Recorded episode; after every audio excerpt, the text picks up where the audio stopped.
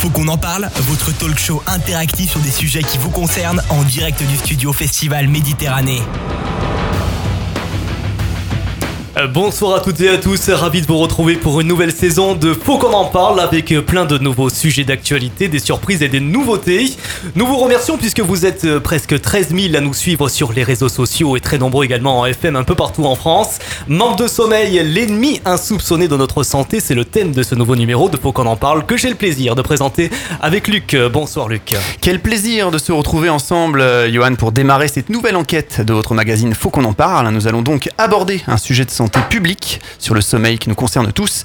Nous allons donc rentrer dans le cerveau au plus profond de nous avec nos spécialistes en plateau que nous allons vous présenter sous peu. Ce sujet vous a énormément fait réagir. hein. Comme d'habitude, vous, nous avez- vous nous avez laissé beaucoup de messages sur, votre, sur notre répondeur, hein, le 07 839 839 75 et sur nos réseaux sociaux avec notre page Facebook. Faut qu'on en parle. Et voici tout de suite le rappel du sommaire de notre émission ce soir. 24 ans, soit un tiers de notre vie, c'est en moyenne le temps que nous passons dans notre lit. Cependant, un Français sur trois aurait besoin de plus de sommeil. Stress, irritabilité, maladies cardiovasculaires. Quelles sont les causes et les graves conséquences d'un manque de sommeil sur notre santé? Effectivement, existe-t-il des remèdes naturels? Comment bien choisir sa literie? Quelles sont les méthodes à adopter pour contrer les effets terrifiants sur notre organisme? De ce fléau encore aujourd'hui sous-estimé le rappel de nos invités autour de cette table, Luc. Nous avons le docteur Marc Ray qui est médecin et responsable du centre du sommeil. Bonsoir. Bonsoir, je suis en effet neurologue, responsable du centre du sommeil qui fait partie du service de neurophysiologie de euh, la Timone À Marseille. Nous avons euh, Brigitte euh, Bergonzi qui est du cabinet de médecine douce dans le Var, c'est bien cela? Oui, bonsoir, euh, à Gonfaron exactement. Euh, donc je suis euh, naturopathe, euh, je, je, je- voilà, je, je conseille aussi en phytothérapie, euh, Mhm. etc., complément de santé naturelle. Katia Nicolas, vous êtes sophrologue. Oui, bonsoir. Donc moi je suis sophrologue et je suis installée à Hier. Très bien, nous avons également Maggie Malouagne qui est euh, psychologue, Oui. psychologue du sommeil, si c'est bien ça. Non, psychologue simplement. Psychologue tout simplement. Bonsoir Oui, Maggie. Merci, bonsoir. Donc moi je suis installée à, à Sifour, hein, j'ai un cabinet à Sifour, je suis euh, psychologue et psychothérapeute et euh, je suis aussi surtout praticienne EMDR. Voilà, donc Merci. Et Sébastien Paty qui est donc hypnothérapeute du côté de Fréjus, je crois, dans le Var. Exactement, du côté de Fréjus, également à l'Orgue, j'ai deux cabinets. Et effectivement, je suis hypnothérapeute et formateur en thérapie brève, en hypnose et en programmation neurolinguistique, qu'on appelle la PNL également. Merci à tous nos invités. Gros plateau ce soir. Effectivement. Pour réécouter toutes nos émissions, on vous donne rendez-vous sur notre site fautquonenparle.fr. On débute cette émission avec quelques chiffres sur le sommeil, Luc. Selon une étude menée en 2016, les Français dorment en moyenne 7h05 minutes en semaine et 8h10 le week-end. Ces chiffres demeurent stables et dans les normes actuelles des pays industrialisés, mais cette étude a toutefois révélé quand même qu'un quart des Français se plaignent euh, de manquer de sommeil, notamment les jours de travail, et qu'un tiers déclarent de souffrir de troubles du sommeil quand même. Ça veut dire qu'on dort mal? Oui, en effet, hein, le sommeil des Français s'avère de mauvaise qualité. 73% prétendent se réveiller au moins une fois par nuit, Ouais. environ quand même 30 minutes. Des nuits réduites, entrecoupées, qui agissent sur l'éveil des Français dans la journée. 25% reconnaissent somnoler le jour, notamment chez les 25-34 ans. Alors ça engendre des troubles du sommeil de plus en plus fréquents, je suppose. Complètement, hein, 16% des Français déclarent souffrir d'insomnie, 17% de troubles de rythme du sommeil, 5% du syndrome des jambes sans repos et 4% d'apnée du sommeil. Les Les nouvelles technologies dans tout ça, ça, joue un peu ou pas? Ah là, carrément, un télévision, nouvelle technologie, trop souvent dans la chambre à coucher. L'étude en question a pu soulever que le manque de sommeil ou certains troubles du sommeil hein, pourraient euh, provenir entre autres de l'utilisation de ces nouvelles technologies. En effet, l'exposition tardive et prolongée à la lumière des écrans détériore la qualité du sommeil. Il faut quand même savoir que 4 Français sur 10 utilisent l'ordinateur, la tablette, le smartphone le soir carrément dans le lit. 3 Français sur 10 regardent la télé dans le lit et les jeunes de 18-34 ans sont quand même les plus touchés par ce comportement inadapté. Pourtant le sommeil c'est d'une importance capitale pour notre santé. Oui, il est donc important hein, de tenir compte de ce dernier paramètre pour mieux dormir. Pas d'écran juste avant de se coucher. Le sommeil est nécessaire et indispensable à la récupération physique et psychique. Il permet donc de bénéficier d'une bonne qualité de vie et de rester en bonne santé. Mais avant de passer au débat, nous avons eu beaucoup de réactions d'auditeurs hein, sur nos réseaux sociaux. On l'a dit, la page Faut qu'on en parle, les réseaux Instagram un petit peu partout et sur notre répondeur 07 839 839 75 qui est tout le temps ouvert d'ailleurs. Avec Stéphane de Libourne pour commencer. Il est du côté de Bordeaux. Je n'ai jamais eu de problème de sommeil. Je me demande si c'est normal.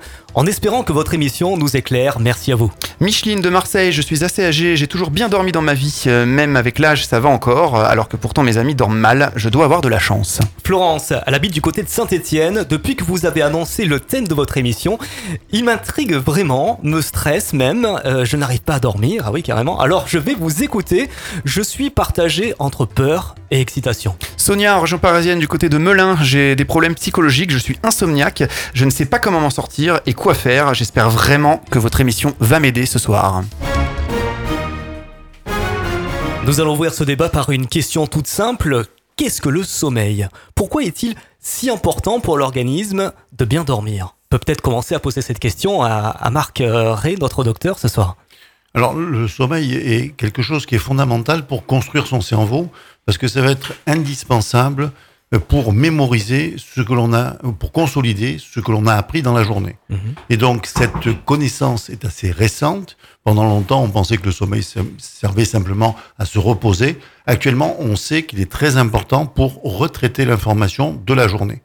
Et donc, le fait d'être en privation de sommeil nous prive de ce retraitement possible.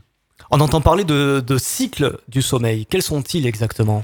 Alors, le sommeil est organisé en cycles chez l'adulte qui font à peu près 90 minutes, Oui. avec deux types de sommeil. Un sommeil lent parce que l'activité électrique du cerveau se ralentit, et un sommeil dit paradoxal parce que l'activité électrique du cerveau est paradoxalement proche de la veille, alors que nous sommes, du point de vue comportemental, dans un sommeil profond. On peut les détailler un petit peu ces cycles? Alors, ces, ces cycles vont se construire euh, au cours de la nuit, avec beaucoup de sommeil lent profond en début de nuit, et peu de sommeil paradoxal. C'est-à-dire les premières minutes, comment ça se déroule? La Voilà. première heure et demie, vous allez avoir euh, 5-6 minutes de sommeil paradoxal et le reste en sommeil lent. Alors que la der- le dernier cycle, le, au matin, vous allez avoir 20-25 minutes de sommeil paradoxal, Mhm. donc beaucoup moins de, de sommeil lent. Donc les cycles ne sont pas identiques du début à la fin de la nuit. C'est pour ça que les gens qui travaillent la nuit ne vont pas dormir de la même façon quand ils vont se coucher le matin après une nuit de travail. Ça peut poser problème, ça, jusqu'où Du coup, de travailler la nuit? On Ah, peut déréglé enfin... Ah ben oui, le, le fait de travailler la nuit, ça va nécessairement entraîner une dette de sommeil. C'est pour ça que les gens qui travaillent la nuit gagnent plus d'argent, parce qu'ils sont mieux payés, parce qu'ils ont un, un travail qui est plus fatigant et qu'il va falloir prévoir des périodes de repos plus importantes. du, du coup, ils peuvent pas se reposer correctement le jour. C'est ça que Non. vous êtes en train de nous dire? Absolument. D'accord. À cause de quoi? Ben, parce que le, le- le- La lumière? Parce qu'il y a la lumière, mais il y a tout un tas de rythmes hormonaux, de rythmes biologiques qui interviennent. Et dans notre rythme veille le- le- notre rythme veille sommeil s'accorde avec tout un tas d'autres rythmes biologiques. Hmm. Et donc vous avez des rythmes qui sont par exemple le rythme du cortisol, vous avez le, le cortisol qui est sécrété le matin pour nous mettre en forme. Si le sujet qui a travaillé la nuit, ben, à ce moment-là il a, la sé- il a la sécrétion de cortisol et il va pas arriver à dormir. D'accord. Selon vous, combien d'heures devons-nous dormir? Qu'est-ce qu'un véritable euh, sommeil réparateur? Alors, euh, ça, on ne peut pas le définir comme ça, puisqu'il y a autant de, euh, si vous voulez, de, de taille de sommeil que de taille de chaussures. D'accord, De- on peut dormir par exemple, peut-être que pour per- certaines personnes, 3 heures, 4 heures ça suffit, d'autres il leur faut 9 heures, Non, 10 heures. ce qu'on appelle les cours dormeurs, c'est moins de 6 heures. On va faire un tour de table, ça peut être intéressant. Euh, ne- ne- vous, Oui, bah, docteur Marcret, vous dormez Ah. combien de temps? Ah ben, moi, en je, moyenne. je vais dormir 8 heures à peu près. D'accord, dans une bonne moyenne, on va dire. Voilà, c'est à peu près on la a dit moyenne. 7h05, je crois, les Mais chiffres en moyenne. 7h05, c'est une privation pour un grand nombre de Français. D'accord. Hmm. Il faudrait dormir 8 heures. Non, beaucoup Non de Français ont besoin de plus de Hmm. 7h30, 8 heures. Donc, D'accord. Ils ont besoin de plus. Et ils ne dorment que 7 heures. Donc, Mhm. euh, ils sont en Oui, privation. peut-être euh, effectivement à cause du travail, etc. Ou Ah ben, qu'on a ah dit bah les, oui. activités les activités du soir, la télé, les tablettes, etc. Ils, ils vont se coucher peut-être à minuit, une heure, et se Voilà. réveiller à 6-7 heures, et du coup, ils pas Ouais. suffisamment de temps de sommeil. Oui, tout à fait. Hmm. Tour de table Sébastien, notre hypnothérapeute, combien de temps vous dormez Moi, je dors en général bien 7-8 heures quand même. hein. C'est important effectivement d'avoir un sommeil qui est récupérateur. Mhm. Après, effectivement, au niveau des cabinets, au niveau des patients qu'on reçoit, on se rend bien compte qu'il y a une carence en sommeil qui est, qui est vraiment de plus en plus constante. Les nouvelles technologies, vous faisiez allusion tout à l'heure effectivement aux tablettes, Eh oui. aux smartphones, la télé dans la chambre aussi, hein, qui est La vraiment télé dans la chambre, elle est là depuis très longtemps quand même. depuis très longtemps, de moins en moins quand même finalement. 3 au Français niveau- sur 10. Ah quand même, ouais, donc euh, euh, oui, mais justement, le chiffre m'a surpris, mais dans le, dans le sens, je, je trouvais que c'était pas beaucoup finalement. De moins en moins, j'ai j'allais l'impression. dire 6, en- 6 ou 7 sur 10 qu'il y avait une télé dans la chambre. À savoir qu'en plus qu'avec une télé, euh, reste, ça reste vraiment un sommeil qui va être euh, non récupérateur. Mm. Le cerveau, lui, automatiquement, euh, est à l'écoute. Hein, C'est sympa pour les couples, on pourrait faire une thérapie de couple. Les Ah, télés dans la chambre. Non, c'est un peu d'humour quand même. hein. Ça peut faire partie du truc. Non, mais on se rend bien compte C'est pour ça qu'il y a que 3 qu'effectivement, Français sur 10 qui la regardent, les 7 autres font autre chose peut-être. peut-être. D'accord. Ok. Continue notre petit tour de table. Moi, je suis une, une grosse dormeuse. 8 heures, 9 heures, 8 heures, 10 pour heures, Maggie. des fois, ça me fait pas peur. 10 heures de sommeil. Ouais, ça m'arrive régulièrement. Ouais, D'accord. Le week-end plutôt, ou la semaine? Ouais. Non, mais Tout le temps. ça. hein. Voilà. 10 heures. Est-ce que c'est bien, euh, docteur Ray, euh, Ah, ça, de dormir 10 heures La, la typologie de notre sommeil est déterminée génétiquement, en partie génétiquement. Hmm. Et donc, vous avez des familles de gros dormeurs, des familles Ouais. de courts dormeurs. Oui, parce qu'il y en a qui dorment 4 heures par nuit. Johan l'a souligné tout à l'heure. Euh, et- Ceux-là sont exceptionnels. Mhm. Euh, je vous dis, les cours dormeurs, c'est moins de 6 heures. 4 heures par nuit, c'est vraiment très très pas bon. C'est très mauvais, quoi. c'est assez rare. Et 10 heures, est-ce que c'est trop De trop dormir, est-ce que ça, ça peut nuire à la santé? C'est vrai, question. Non, il n'y a, pas de raison que ça nuise à la santé à partir du moment où ça représente votre besoin. Si Mhm. par contre, j'oblige un cours dormeur à rester 10 heures au lit, ça va nuire à sa santé. Mais euh, un, long dormeur, au contraire, il va être en très grande forme quand il va pouvoir dormir selon ses besoins. Alors, il n'y a pas d'heure maximale, on va dire, mais il y a Mhm. quand même euh, d'heure minimale, Mhm. on va dire 7 heures. Alors, minimum. 6 heures, c'est trop Minimum peu. 7 heures, quand même, pour bien récupérer. Un cours dormeur peut dormir simplement 6 heures. Ouais. Donc, euh, vous avez des gens qui vont se plaindre à la retraite de ne pas dormir, mais ils n'ont jamais dormi plus de 6 heures toute leur vie. Mhm. Et ils aimeraient bien dormir 10 heures comme leur compagne, éventuellement, qui a toujours beaucoup dormi, mais eux avaient du travail. Et à la retraite, ils ont plus de travail. Et donc, euh, ils vont se plaindre de ne pas dormir, mais ils vont peu modifier leur temps de sommeil par rapport à ce qu'ils faisaient quand ils étaient en activité. Oui, je- moi, je suis vraiment d'accord euh, dans le sens où c'est vraiment des habitudes. hein. C'est pas du tout des besoins. euh, très souvent, les gens qui dorment peu, c'est parce qu'ils ont pris des habitudes à pas trop dormir. Euh, ils travaillent le soir. euh, quand ils rentrent tard, il faut qu'ils fassent des choses en plus à la maison. Euh, ils doivent s'occuper des enfants, euh, donc ça retarde euh, tout le reste, le repas, euh, etc. Donc c'est pas du tout parce qu'ils ont fait un choix. Je crois qu'un enfant, euh, il dort bien naturellement. Voilà, c'est. Non, ça Bah, c'est pas tous très, vrai. Oui. Pas tous les enfants dorment bien naturellement. Moi, je- Non, je veux Le dire, cas, ouais, mais enfin, le cas que mes filles, j'ai une, une fille de 18 ans et une fille de 14 ans. La grande, je la couchais plus tôt que la petite. Elles n'avaient pas du tout le même rythme. Je, je faisais attention justement à respecter ce rythme-là qui était totalement euh, différent. Quoi. Bien faire Non, attention à oui. écouter son rythme. Non, puisqu'il y a de très important dans ce que vous avez dit, c'est qu'il y a certains sujets qui ne vont pas dormir selon leurs besoins. Ils vont avoir, ils vont être contraints à dormir moins, et donc euh, ils vont récupérer en vacances, ils vont dormir plus longtemps, ils vont récupérer le week-end en dormant plus longtemps, prouvant bien que c'est bien les habitudes de vie euh, qui font qu'ils sont en privation chronique de sommeil. Et c'est pour ça qu'il y a autant de plaintes de sommeil aujourd'hui. il y a une lutte contre le sommeil. Il y a des gens qui luttent contre le sommeil. Je, suis- Ils je suis vraiment d'accord avec vous, ouais. Volontairement Volontairement Volontairement.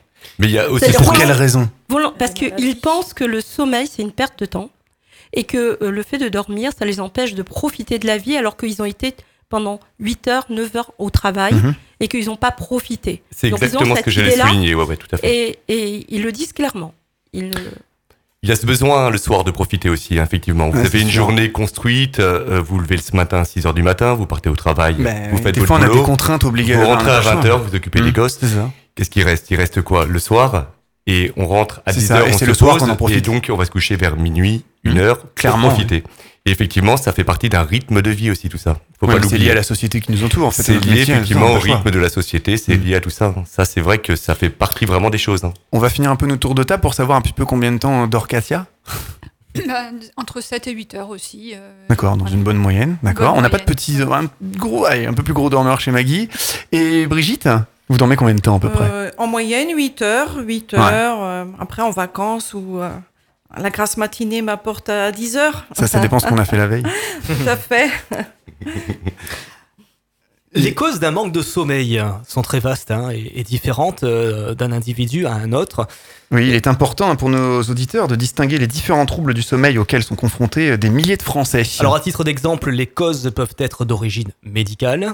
Quels sont un petit peu les, les principaux troubles de sommeil qu'on peut trouver et pouvez-vous nous expliquer un petit peu leurs différences On entend parler de, par exemple de dysomnie, de parasomnie, euh, autres troubles du sommeil d'origine neurologique, par exemple, euh, monsieur Marqueret. Alors, pour ce qui est des troubles du sommeil, le- le- la plainte la plus fréquente, c'est l'insomnie. Euh, après, derrière, vous avez le syndrome d'apnée du sommeil qui est également très fréquent. Donc, qui sont les, deux grosses plaintes du sommeil euh, actuellement.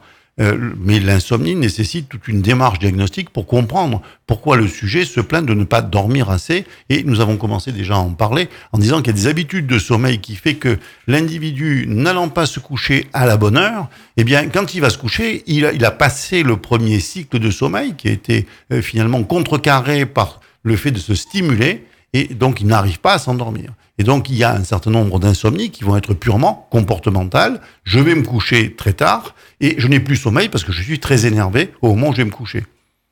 D'accord. Donc on peut détailler un petit peu les autres, euh, les autres types? Alors après, vous avez L'insomnie, comme vous dites, c'est le plus courant. C'est le plus courant. Après, le syndrome d'apnée du sommeil, c'est quelque chose qui a Mhm. beaucoup augmenté aujourd'hui du fait de l'augmentation de l'obésité qui favorise les apnées du sommeil. C'est-à-dire quand vous respirez, ça se bloque euh, parce que vous avez euh, les, les- voies aériennes supérieures, c'est-à-dire le fond de la gorge qui se ferme. Mhm. Donc à ce moment-là, bien entendu, vous faites une apnée. Et donc, euh, C'est un lien avec les ronflements ou pas oui, on, on commence Ouais. par ronfler, et puis après on fait. On a une apnée parce que ça s'est bloqué. Donc au début, ça ronfle parce Ouais. que le- le- la colonne d'air est euh, en régime turbulent, c'est pour ça que ça Mhm. vibre. D'accord? Et puis ensuite, quand vous avez une apnée, la, la colonne d'air se ferme et Est-ce que tous les ronfleurs euh, finissent comme ça? Ou qu'ils font juste que non, heureusement, pas tous les ronfleurs euh, Ils finissent, finissent comme en ça. apnée oui. Non, non, pas tous les ronfleurs finissent comme ça. Un certain nombre de, de- de ronfleurs, mais ça va être un bon signe de, pour rechercher des apnées. Par, exemple, euh, Sébastien, vous, vous avez quel type de personnes qui viennent vous consulter? C'est plutôt pour des insomnies? C'est plutôt pour des. euh, Alors en général, c'est vrai que l'insomnie, l'insomnie au niveau du cabinet, moi, ça va représenter pratiquement 10 à 15% des gens qui viennent me consulter. Hmm. En général, l'insomnie, il faut quand même pas oublier que c'est un symptôme hein, quand même au niveau de, de ce que ça va représenter. Émotionnellement, il y a bien sûr des leviers sous-jacents, c'est-à-dire des leviers de stress, surtout des leviers de contrôle. Je cherche à tout contrôler, je cherche effectivement à avoir la main mise sur absolument tout. Et à ce moment-là, l'état d'endormissement va correspondre plutôt à un état euh, où effectivement la personne a peur de lâcher prise. Pourquoi? Tout simplement parce que elle a tous les leviers de contrôle habituels de veille Mhm. vont sauter à ce moment-là. D'accord. Donc les insomnies, euh, vous l'avez dit, c'est souvent, ça peut être souvent lié aussi au stress au travail, peut-être? Ça fait partie effectivement le stress au C'est quoi la travail. plus grande cause d'insomnie? Vous savez, Pourquoi on n'arrive pas alors à dormir quoi effectivement, il y a, moi, je pense que les causes, on peut pas, on peut pas vraiment donner une grande ligne de cause. C'est-à-dire qu'au niveau de la personnalité des personnes, on se rend bien compte que les états d'hyper-contrôle vont générer l'insomnie. C'est-à-dire que la plupart des gens qui ont ces problématiques de sommeil vont avoir vraiment une difficulté en général dans la vie de tous les jours à lâcher prise déjà la journée. Le soir, c'est simplement la résultante et c'est effectivement des comportements mis en place dans la journée également, tout simplement. D'accord. J'aimerais quand même rajouter que euh, un des gros problèmes, c'est que les gens ne connaissent pas le sommeil et donc s'imaginent que euh, le sommeil, euh, c'est quelque chose, il suffit de fermer les yeux, de se mettre dans un lit et on, on va s'endormir. Mhm. Mais c'est pas du tout comme ça que ça marche. Et d'autre part, un certain nombre de gens pensent qu'ils n'ont pas d'activité mentale pendant le sommeil. Or, il est de notoriété publique que la nuit porte conseil, Oui, c'est ce c'est-à-dire que ouais. vous avez des résultats le lendemain matin Hmm. de votre travail mental nocturne. Et un certain nombre de gens ne veulent plus avoir un travail nocturne et demandent à être débranchés la nuit. On ne peut pas débrancher la nuit et donc on a simplement un lâcher-prise, ce qui est très différent. Votre cerveau continue à fonctionner.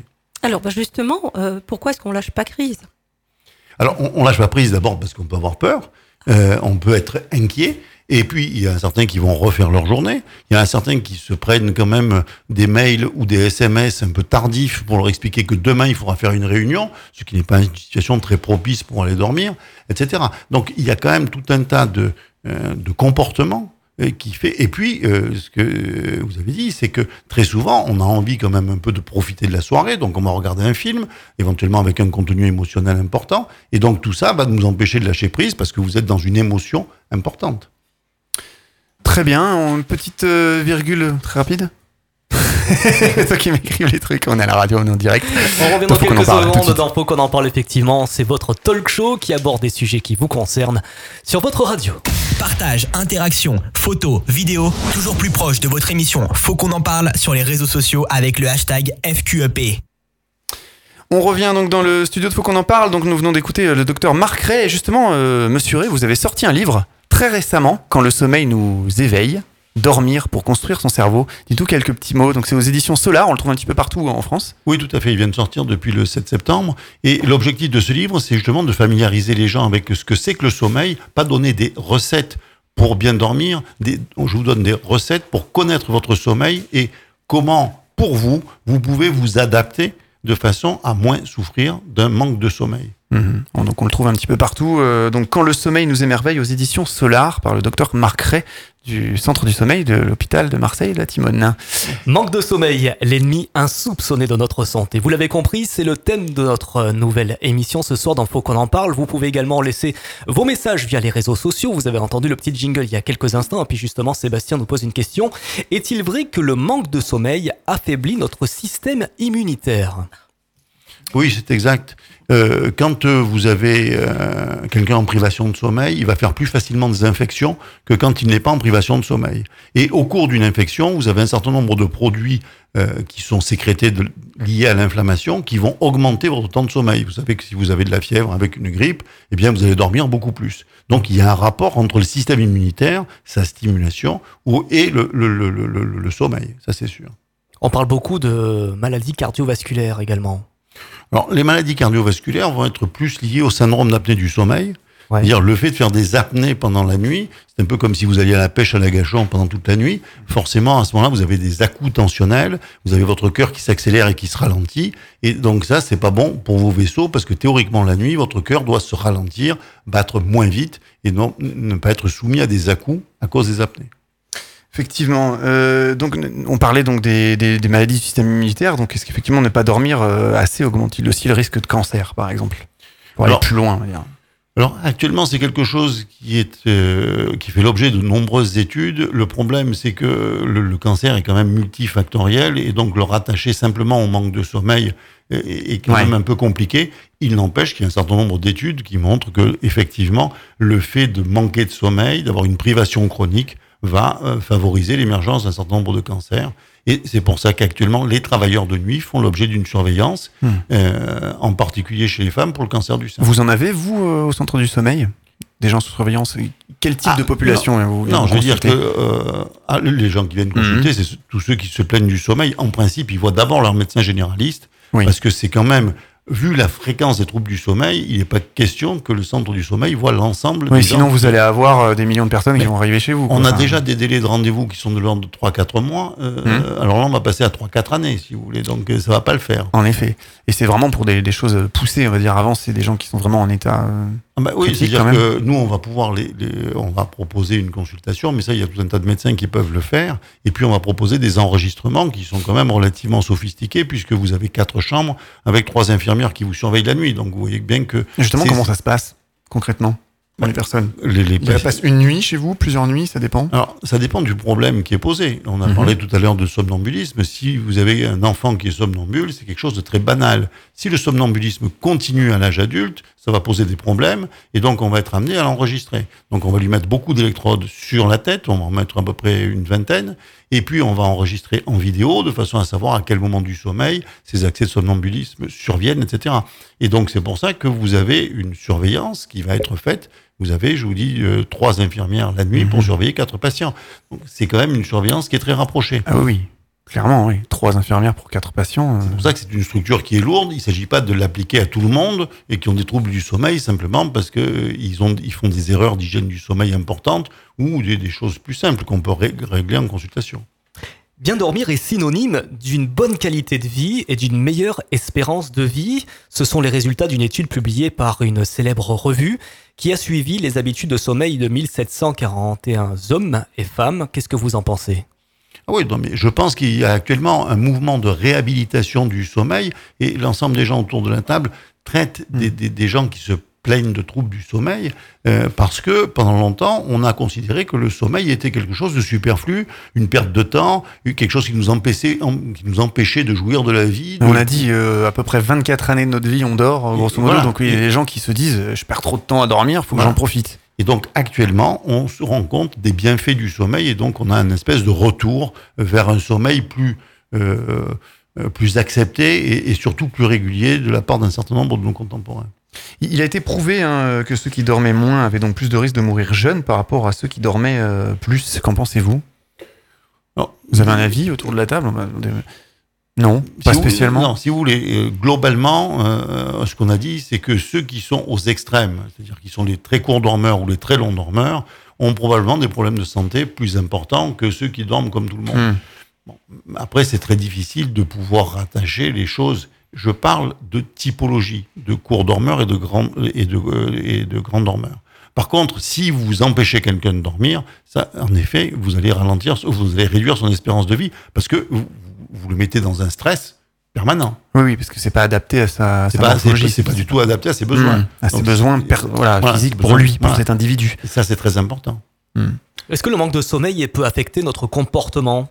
Par exemple, Ah. des émotions beaucoup plus actives, irritabilité Ah, ben ça- par exemple. Ah, mais ça, de toute façon, euh, c'est sûr. De toute façon, le manque de sommeil rend irritable. Il faut savoir que quand on dort, le cerveau se nettoie. Il y a un système de nettoyage, Mhm. euh, un système de réorganisation euh, cognitive et qui permet d'être plus opérationnel dans la journée. C'est-à-dire que le- on, on peut se dire je vais moins dormir pour profiter de la vie, mais c'est le contraire. C'est-à-dire dans la journée, on profite pas parce qu'on n'est pas assez actif et on n'est pas opérationnel comme si on avait bien dormi. Donc au final, c'est pire.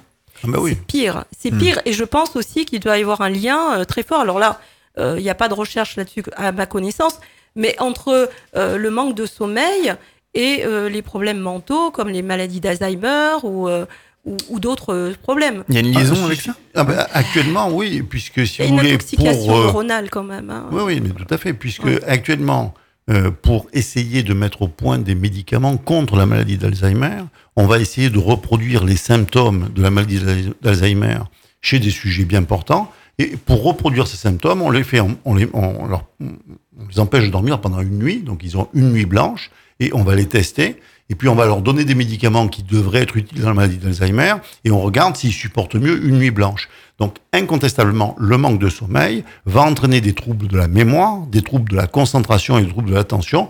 On le voit particulièrement chez les enfants qui deviennent très hyperactifs quand ils manquent de sommeil. Ah, d'accord. Donc euh, moins les enfants dorment, plus ils sont hyper... enfin, ils deviennent hyperactifs? Ah ben, un enfant, euh, vous savez, vous allez au restaurant le soir avec un enfant de 5 ans qui ne dort pas et qui commence à être très énervé, on a du mal à le faire dormir et tout le monde hein, souffre de, de l'agitation de cet enfant.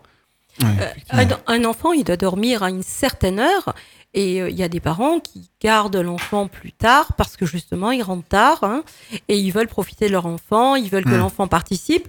Faire dormir un enfant euh, qui a deux ans à 10 heures du soir, mais c'est juste euh, n'importe Oui, mais quoi. des fois, il y a des parents, on le disait tout à l'heure, qui peuvent Ouais. rentrer à 8 heures du soir, le temps qu'ils mangent, etc. Comment, techniquement, comment, comment faire quoi, Bah, pour ces gens-là? techniquement, il faut penser que l'enfant il a un rythme biologique et qu'un enfant, eh bah, il y a Mais si- un an, si- deux ans, il faut qu'à 8 heures Hum. du soir, ils sont couchés, quoi. Et on Ouais. peut pas le faire coucher après. Oui, mais il y a des enfants, effectivement, qui attendent leurs parents, par exemple, on parlait de 20 heures, comment... Il n'y a pas de solution, en fait? Faut arrêter de travailler à ces heures-là? Non, mais. Quand on a des enfants, peut-être? Non, non, c'est pas ça le problème. Mais je pense qu'on peut profiter de son enfant le week-end et le fait de faire. Ou même pas Euh, profiter. Il y a des enfants aussi qui ont envie de veiller parce qu'ils ont envie de voir leurs parents qui rentrent tard le soir. Non, je crois pas. Pensez que l'enfant, s'il a besoin de dormir, il dort. Ah non, mais le problème, c'est qu'il faut que vous lui inculquiez les, les heures de sommeil. Euh, Si vous lui apprenez pas à dormir, si vous lui apprenez pas à marcher, si vous lui apprenez pas à parler, si vous lui apprenez pas à manger, eh bien votre enfant ne saura rien faire. Mhm. Donc le sommeil fait partie des apprentissages Et de l'éducation, oui. et de l'éducation. Et, et donc si vous décidez de ne pas éduquer votre enfant et de considérer que c'est une poupée, à ce moment-là vous pouvez le coucher à l'heure que vous voulez. Mais si vous voulez l'éduquer, il faut le coucher à 20 heures au, au Oui, plus parce tard. que je pense que lui, effectivement, il en aura rien à faire et il continuera à pas dormir. Et ce qu'il faut pas Mm. oublier également par rapport au sommeil, c'est que lorsque vous dormez, vous nettoyez également les informations qui n'ont pas de, de viabilité au niveau de la journée. Mhm. C'est-à-dire qu'effectivement, on fait le tri le soir quand on dort, et notamment pour les enfants. On accumule toute la journée les informations, les unes derrière les autres. Il y a des informations qui vont être valables, d'autres qui vont pas l'être. C'est le cerveau qui fait ça tout seul la nuit, bah, le qui cerveau, des le qui cerveau filtre, le cerveau filtre. Évidemment, Im- imaginez que vous gardez en mémoire tout ce que vous avez dans toute votre vie. Euh, vous êtes complètement surchargé à ce moment-là. Hmm. Là, on a le besoin et le sommeil le permet effectivement d'aller nettoyer en profondeur les informations qui sont valables et celles qui ne le sont pas. Vous l'avez compris, il faut qu'on en parle, c'est l'émission qui traite de sujets euh, d'actualité qui vous concernent avec euh, les réseaux sociaux à votre disposition. Euh, Stéphanie, dans quelques instants, qui est très préoccupée par son physique. On va en parler dans quelques secondes, à tout de suite. Partagez vos avis, vos expériences et commentez nos émissions sur notre page Facebook Faut qu'on en parle, ainsi que sur notre répondeur non surtaxé au 07 839 839 75. Elle nous pose la question suivante. Le fait de ne pas assez dormir peut-il diminuer mon attractivité physique? La- Bonne question. Oui, la privation chronique de sommeil a été montrée comme une des causes de l'obésité et de l'épidémie mondiale d'obésité. Et en particulier aux États-Unis, on est monté à 30% d'obèses par État, ouais. avec une réduction du temps de sommeil. c'était notre question suivante en fait. On voulait savoir si effectivement le fait de, de- de manque de sommeil euh, faisait grossir. Donc c'est Tout lié à tout fait. ça. Oui, oui. Mais Mm. si vous voulez, vous avez dans la journée euh, une hormone qui est sécrétée par le tissu adipeux qui s'appelle la gréline, qui nous met en appétit et qui nous donne envie de manger. Mhm. Et puis pendant la nuit, on a une hormone qui fait qu'on n'a pas faim et qu'on va pas se réveiller pendant la nuit, qui s'appelle la leptine et qui est sécrétée pendant qu'on dort. Si on ne dort pas, cette sécrétion diminue et la sécrétion de gréline augmente. Et donc on va manger plus.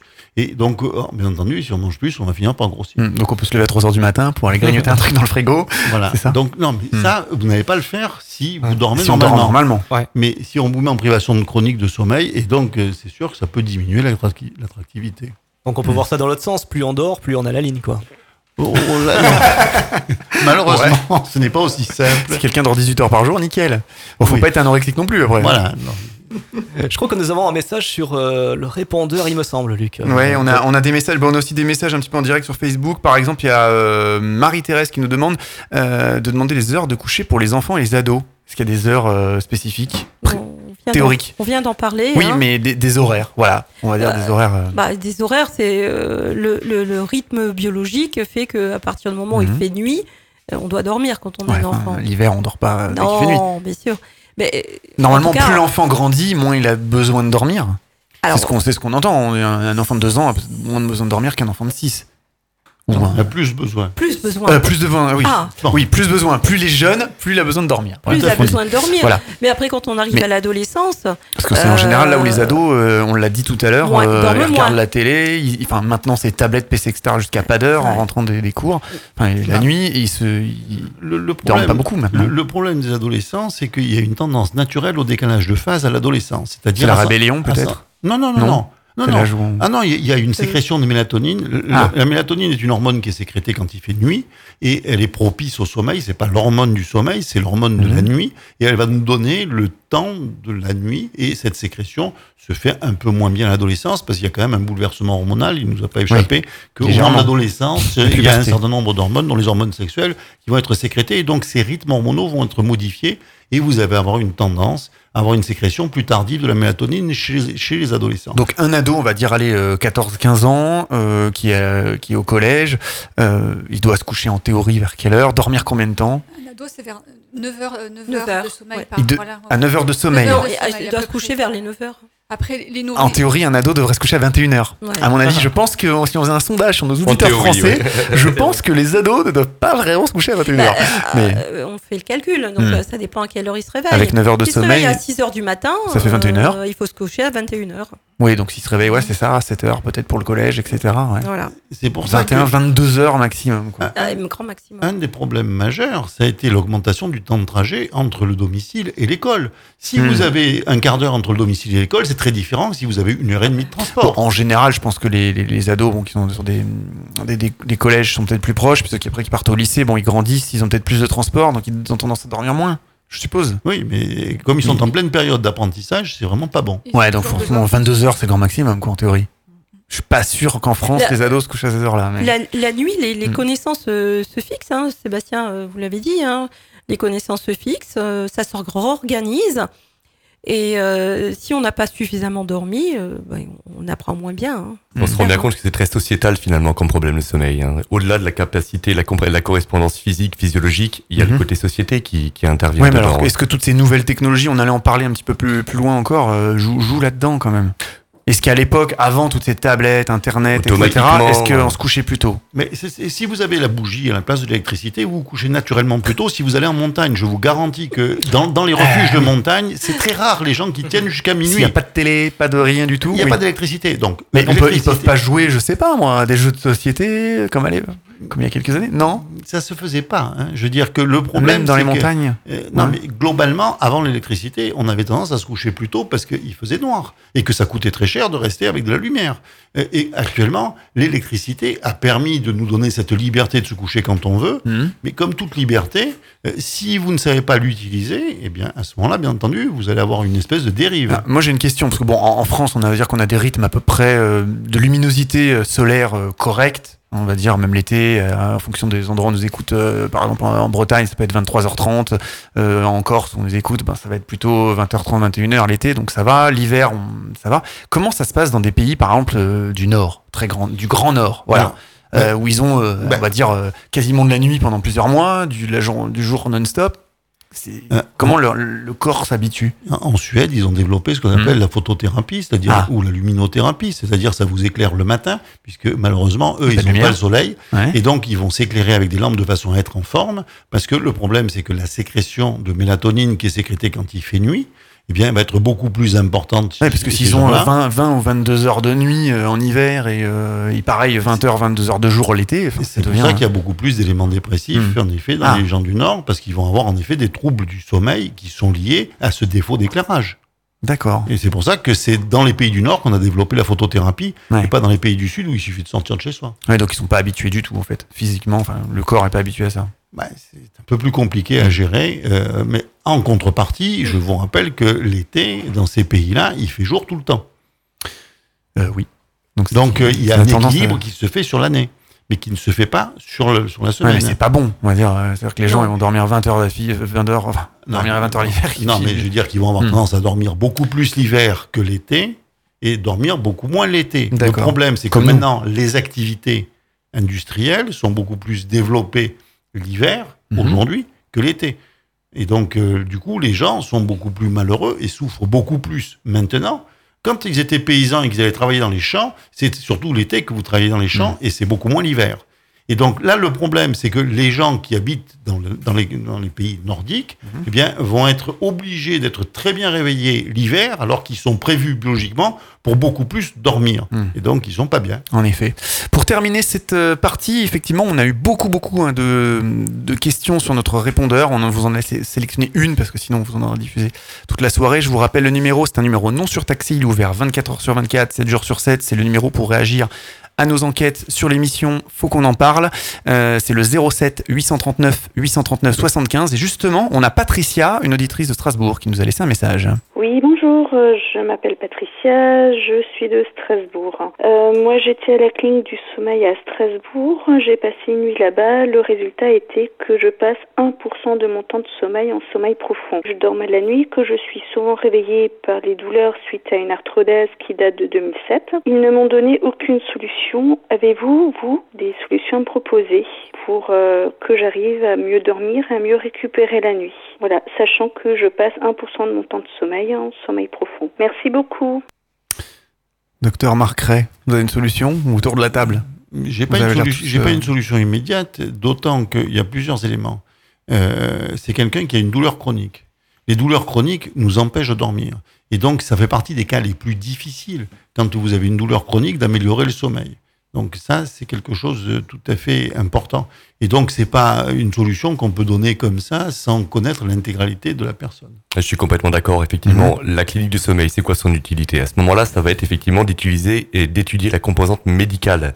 C'est-à-dire Mhm. médicalement, qu'est-ce qui se passe et qu'est-ce qui génère effectivement un non-endormissement, un réveil?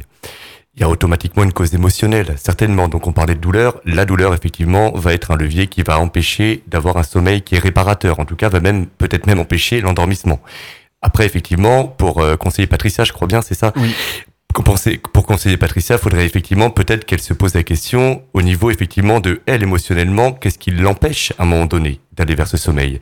Il y a beaucoup de techniques, hein. on a une sophrologue autour de la table, Oui, quelqu'un on qui travaille parler, effectivement avec euh, avec des, des médecines douces, moi qui travaille l'hypnose. Mm. Il y a beaucoup de techniques qui sont différentes et complémentaires et qui peuvent effectivement apporter des alternatives qui sont viables à ce niveau-là. Ok. N'hésitez pas à continuer euh, à, donc, à commenter, à réagir sur Oui. les réseaux sociaux avec le hashtag FQEP. On euh, est présent Facebook, partout, Twitter, ouais. Instagram, Instagram, tous les réseaux. euh, faut qu'on en parle. Notre répondeur, je vous rappelle le numéro 07 839 839 75 pour agir sur nos sujets. On va Et le site officiel évidemment, hein, www.fautquonenparle.fr. On marque une pause musicale et on revient dans un instant pour cette seconde partie de l'émission. Je vous le rappelle, manque de sommeil, l'ennemi insoupçonné de notre santé.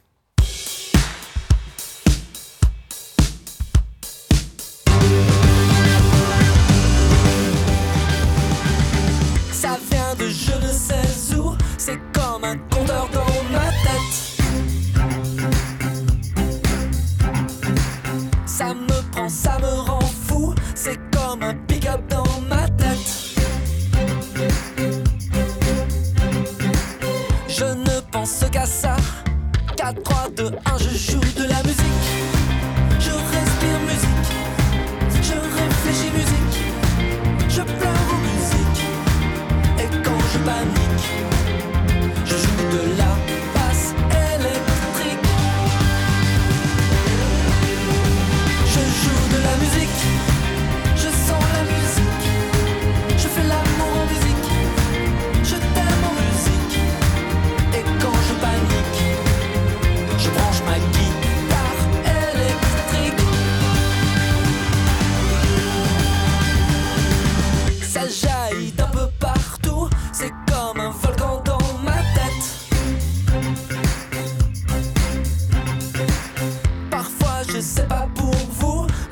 ça tempère mes tempêtes. Quand je perds mes repères, 4, 3, 2, 1, je joue de la musique. Je respire musique, je réfléchis musique, je pleure en musique. Et quand je panique, je joue de la basse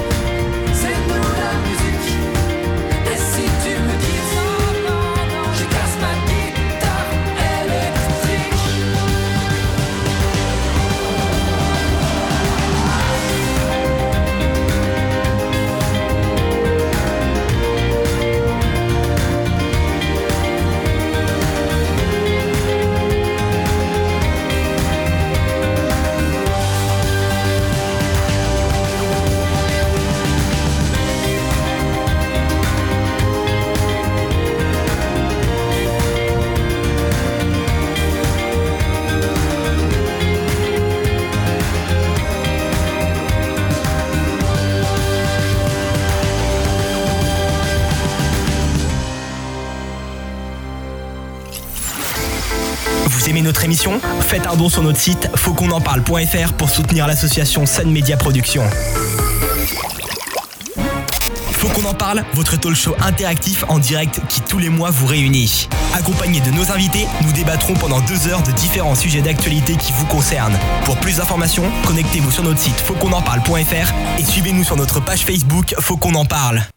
Faut qu'on en parle, on revient sur votre radio. Faut qu'on en parle, l'émission interactive qui traite de sujets qui vous concernent avec un rappel de notre émission. Ce soir, cette émission manque de sommeil, l'ennemi insoupçonné de notre santé. 24 ans, soit un tiers de notre vie.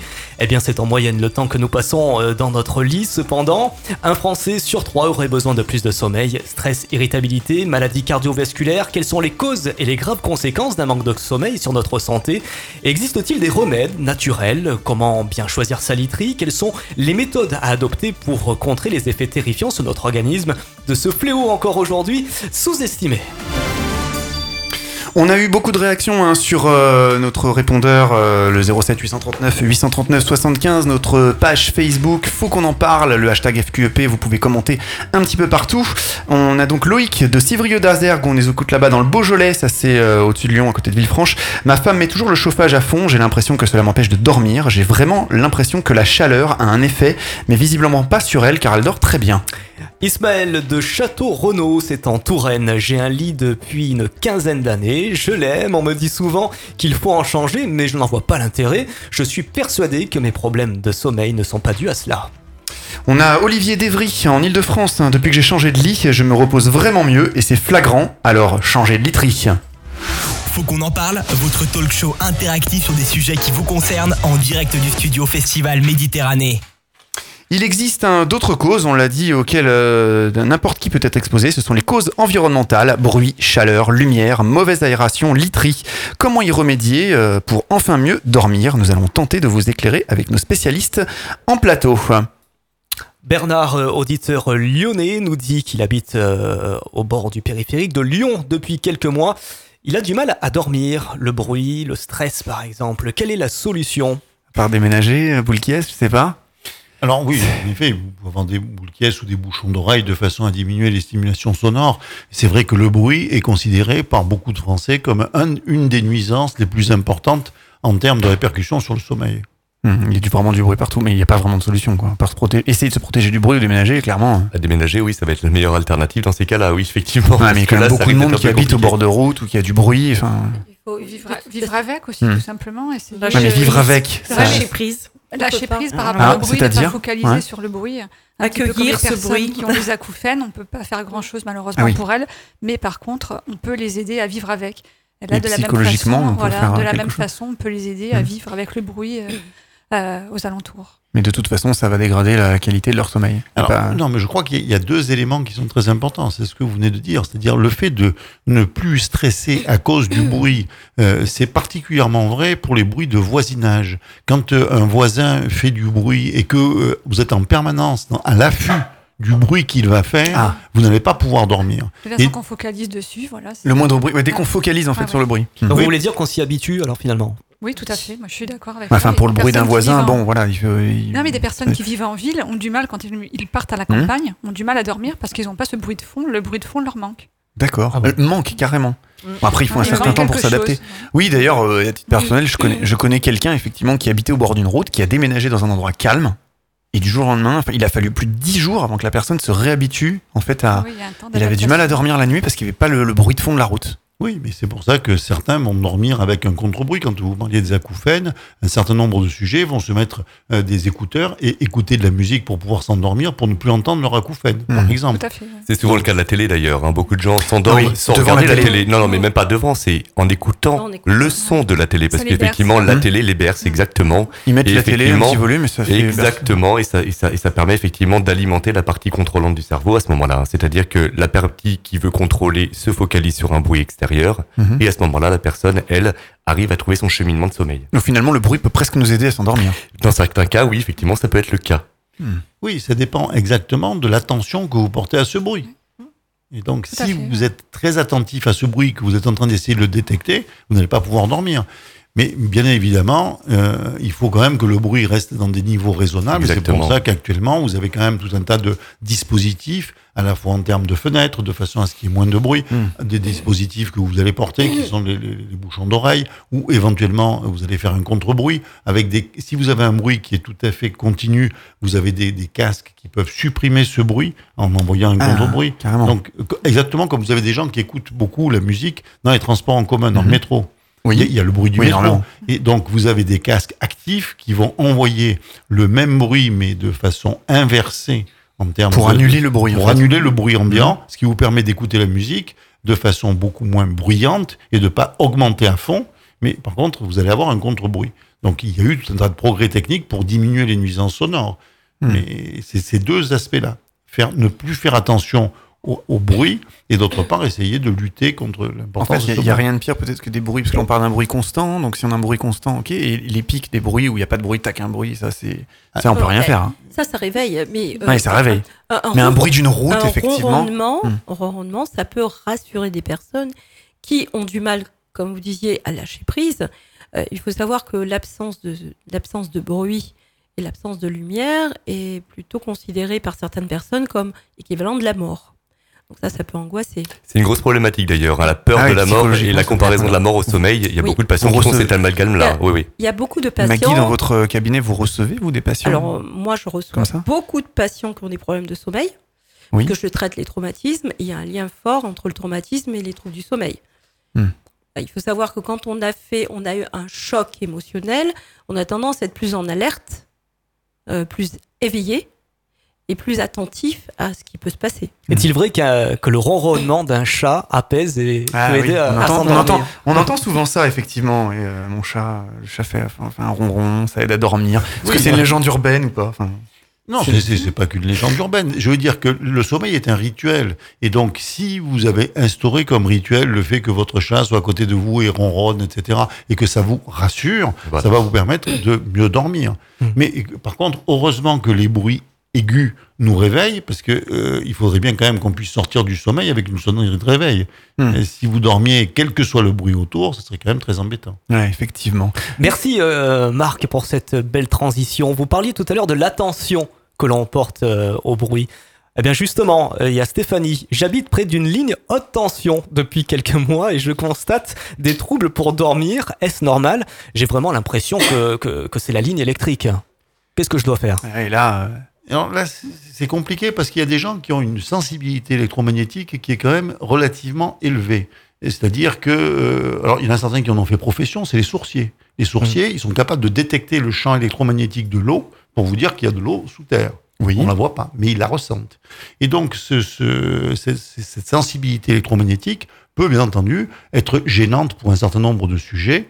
Euh, et une ligne à haute tension génère quand même un champ électromagnétique. Alors on parle des lignes à haute tension, il y a aussi les antennes pour téléphone portable, etc. Oui, par exemple, oui. Oui, mais qui sont de, de niveau très inférieur en termes d'éner- d'énergie. D'accord. Euh, C'est-à-dire que c'est pire d'habiter à côté d'une ligne à haute tension que d'habiter pas, pas très loin d'un relais de téléphone. ah, je pense, oui. Ouais, vous pensez? En, en ter- en termes de- de- de- d'apport énergétique euh, sous forme électromagnétique, oui, il y a une ligne à haute tension. C'est des basses Mais- fréquences, mais c'est quand même des, des une puissances très élevées. Donc ça génère vraiment un gros champ électromagnétique. On Oui. voit d'ailleurs, oui, en parlant de, je pense à ça, euh, des gens, enfin, on voit sur Internet des gens qui se sont mis avec des néons sous des euh, lignes à haute tension. Les néons s'éclairent tout seuls. Oui.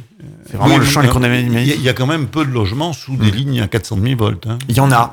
Ça se construit de plus en plus quand même. Hein. Des 200 et quelques mille volts, on en voit. hein. Oui, non, Hmm. mais, En principe, euh, c'est un peu interdit quand même. hein.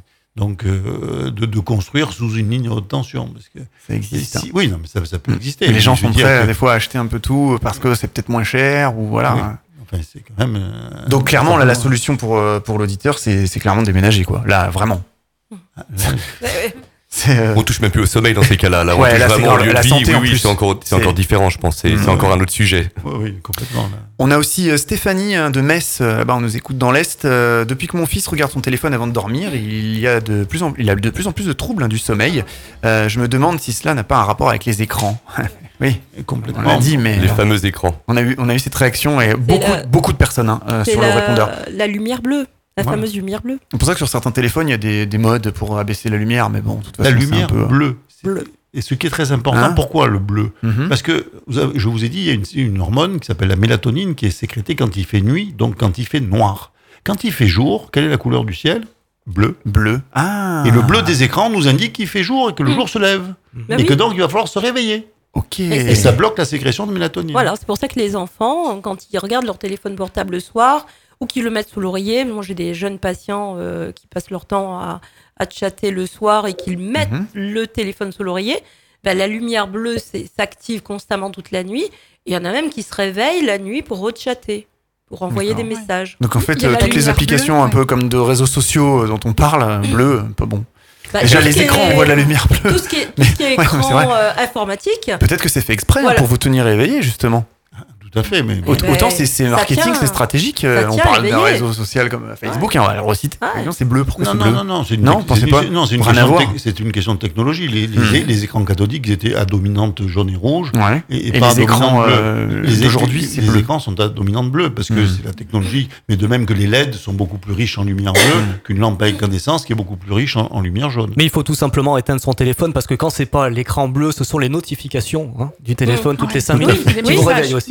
Messages que l'on reçoit et donc du coup on n'arrive pas à s'endormir, il faut répondre et c'est sans cesse. Il faut éteindre le téléphone la nuit, clairement. Ou le couper, le mettre en mode avion. Est-on esclave, euh, esclave de son téléphone C'était une émission. Ouais, hein, ça c'est un autre, un autre débat, ouais, Ouais, effectivement. ouais. On va marquer une courte pause de quelques secondes, hein, puis on revient tout de suite. Dans Faut qu'on en parle sur votre radio. Pour réécouter toutes nos émissions, on vous donne rendez-vous sur notre site fautquonenparle.fr. Partage, interaction, photos, vidéos, toujours plus proche de votre émission Faut en parle sur les réseaux sociaux avec le hashtag FQEP. Nous l'avons dit dans notre sommaire, 24 ans, soit un tiers de notre vie, c'est en moyenne le temps que nous passons dans notre lit. Docteur Marc Ray, donc euh, médecin responsable du centre du sommeil à l'hôpital de la Timone à Marseille, quels sont vos conseils et euh, recommandations pour bien choisir sa literie? Est-ce que vous êtes calé là-dessus pour un sommeil optimal? Alors, je suis pas très calé là-dessus parce que vous savez, les lits d'hôpitaux, il y en a certains qui sont bien, mais Ouais. pas tous. Euh, surtout qui vieillissent de temps en temps, etc. Globalement, la, la literie est, est très importante pour les problèmes de douleurs rachidiennes, de douleurs de dos, de douleurs de cou, etc. Donc, il faut dormir dans un lieu qui est confortable. Et donc, il faut que la literie soit confortable. Une question de goût aussi, non? Il y a Des personnes qui aiment un matelas ferme, d'autres plus souple. C'est surtout une question Ouais. de goût et, et respecter. euh, Voilà. Que de goût? Donc Bah, c'est pas... de euh, confort. d'accord. De confort, non, ça c'est très important ce que vous dites. Oui. Parce que, euh, effectivement, euh, vous avez par exemple des, des- des matelas à mémoire de forme. Les matelas à mémoire de forme sont beaucoup plus enveloppants. Et si vous transpirez la nuit, c'est très désagréable, ces, Ouais. ces matelas à mémoire de forme, parce que vous êtes complètement enveloppé et donc vous baignez dans votre sueur. Et donc vous avez plutôt en- avoir envie d'avoir un, un matelas qui ne vous enveloppe pas. Ouais. Ça c'est un matelas pour l'hiver.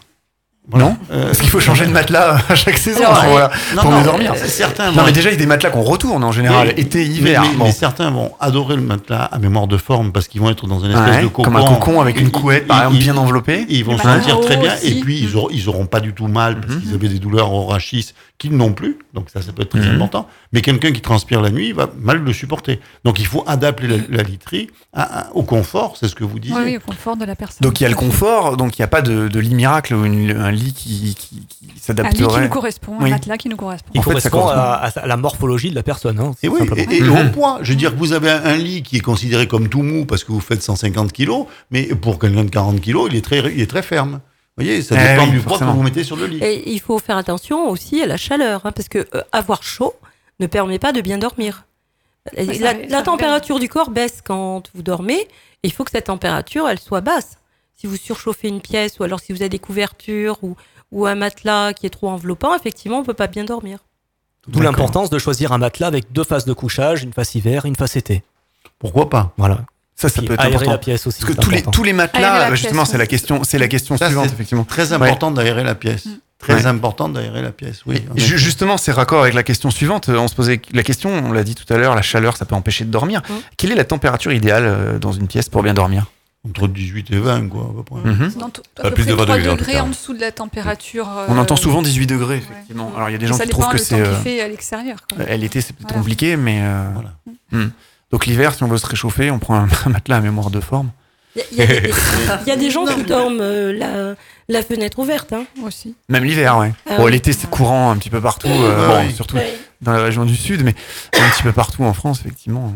Oui, non, c'est quand même euh, important d'avoir une température euh, qui nous permette Alors, de nous refroidir. Euh, qu- Question, effectivement, est-ce que, euh, par exemple, pour nous, on est, on est actuellement dans, dans le sud, donc on est habitué à des chaleurs un petit peu plus élevées. Des gens qui sont dans le nord bon, sont moins habitués à ce type de chaleur. Est-ce qu'on dort de la même manière Est-ce qu'il faut une température euh, identique? Est-ce que nous, par exemple, on dormirait bien Par exemple, je dis à 22 degrés, et puis peut-être que quelqu'un qui nous écouterait, un auditeur à Lille, euh, lui, bah, lui, 22, ce serait trop chaud? Est-ce que, Oui, tout à fait. ouais. Ah bah oui, donc c'est lié à la région aussi Ah, euh, le corps s'adapte en même temps, le corps Ouais. s'adapte. Mais bon, rappelez-vous, cet été, on a eu des chaleurs, nous qui sommes dans le sud, qui s'étaient vraiment excessives. hein. On descendait même pas en dessous de 30 degrés des fois la nuit. on a quand même très mal dormi. Mais à la limite, je dirais dans le sud de la France, dans le sud-est de la France, c'est assez courant. Euh, les gens sont habitués ici. Euh, maintenant, on voit que par exemple pour nos auditeurs en région parisienne, ils ont eu des pics à 37 degrés, après ils sont passés à des températures plus Ouais, basses, etc. Donc euh, c'est une question d'adaptation. Et donc Oui. la nuit, la, la façon de dormir la nuit, la température de la nuit, c'est lié aussi alors. Oui, on, on a, un thermostat qui fait, comme on l'a dit, que au moment où vous vous endormez, votre température corporelle chute Mhm. avec un niveau minimal qui sera vers, entre 4 et 6 heures du matin. C'est pour ça que quand vous êtes à l'hôpital, on prend la température le matin, pas le soir. Mm. C'est pas- D'accord. C'est pas juste pour vous embêter. C'est parce qu'on veut savoir combien vous avez de, te- de température. Et si vous avez 38 le matin, c'est de la fièvre. Si vous avez 38 le soir, c'est pas forcément de la fièvre. D'accord. Donc le problème, c'est qu'on se refroidit au cours de la nuit. Mais si l'ambiance extérieure est trop chaude, vous pouvez pas vous refroidir. Et donc à ce moment-là, vous, avez- vous allez avoir du mal à dormir. Donc l'hiver, euh, on refait un tour de table. Tiens, par exemple, Brigitte, l'hiver, à combien vous, combien vous chauffez votre maison, à combien vous dormez dans votre chambre euh, Pour savoir. Personnellement, je suis frileuse. D'accord, vous avez tendance à mettre Donc, beaucoup. euh, voilà, plus j'ai chaud, mieux je dors. D'accord. Parce que souvent, on voit des gens euh, l'été, ils mettent la clim à fond euh, pour avoir euh, 22 degrés dans la maison, et l'hiver, ils mettent le chauffage à 25, quoi. C'est aberrant quand même. Eh oui. D'accord, donc vous êtes plutôt tendance frileuse. Oui, Peut-être un matelas à mémoire de forme pour vous, alors. Absolument, mais je l'ai. Ah, d'accord. Je l'apprécie. Katia, vous êtes plutôt du genre frileuse ou? Euh, je suis frileuse le jour, mais la nuit, non. la nuit, non, La il faut nuit, une non, non, température j'aime bien, correcte voilà, J'aime bien qu'il fasse frais dans la chambre, donc l'hiver, Mhm. je dors la fenêtre ouverte. euh, Carrément, ah ouais, ok. ouais, ouais. D'accord. La fenêtre ouverte, avec une Maggie bonne couette. Ah, mais euh, comme Katia, idem. J'ai D'accord. j'ai toujours trop chaud la nuit. C'est pour ça que vous parlez de la fenêtre ouverte. Fenêtre ouverte toute l'année À toute la nuit. Et toute l'année même, je dirais. À toute l'année. D'accord. Luc, ça dépend aussi comment nous sommes vêtus dans le lit. Hein. Eh ouais, effectivement. Vêtus ou, Non, mais- vêtus ou pas d'ailleurs. Oui, il y en a qui dorment effectivement nus, euh, avec des couettes ou. euh, Non, mais c'est vrai. Euh, Alors par exemple, euh, Je me sens sale du coup. euh, La touche d'humour de l'émission. la, la couette pour moi c'est impossible, c'est trop chaud. Ah, d'accord. Donc vous, c'est plutôt un drap, un drap simple ou rien du tout? Un drap, une petite couverture. D'accord. Donc- Ah oui, donc vraiment euh, Ouais. fenêtre ouverte, petit Ouais, drap. ouais, ouais. ouais, ok. Rien à voir avec Brigitte, quoi. Ah, Moi, c'est deux couettes, Deux couettes, mémoire de forme, chauffage à fond. Donc ça, c'est pas bon pour mais dormir. nues dessous. hein. Mais ça vous empêche pas de dormir, Brigitte Non, au contraire. Au contraire, j'ai on besoin vraiment, de euh, ça et je dors très très On bien. est vraiment pas du tout égaux face, à- face au et sommeil. même euh, clairement. l'été, euh, dans le Var, dans le sud, euh, Mhm. je peux avoir une couette. Ah ouais, là, ça devient. Ah ça ouais. devient. Sébastien? Ah, Entre moi, deux tendance- séances d'hypnose Oh bah entre deux tendances d'hypnose, pas la nuit quand même. Non, j'ai tendance, j'ai tendance quand même à laisser la, la, la fenêtre entrouverte la nuit, même l'hiver, Mhm. pour euh, garder une fraîcheur et garder une couette quand même dessus. Ça fait plaisir. D'accord. Ouais, Ouais. mais l'ambiance, on va dire que l'ambiance est fraîche, donc c'est bon pour dormir. Voilà, Oui. exactement. Marc, pareil. Oh non, pareil, à peu près une, une- Ouais. une ambiance fraîche, mais pas euh, glaciale, euh, euh, et pas trop chaude. Mais euh, et ça, ce qui me plaît, c'est que on voit bien à quel point chacun a des façons de dormir Mmh, particulières. complètement différente. Là, on a carrément l'opposé entre Brigitte et, on va dire, euh, euh, Maggie. C'est radicalement différent. Tout quoi. à fait. Et donc, Et pourtant, ils habitent dans la même région climatique. Ouais, voilà. même Donc, c'est pas spécialement lié à la aussi.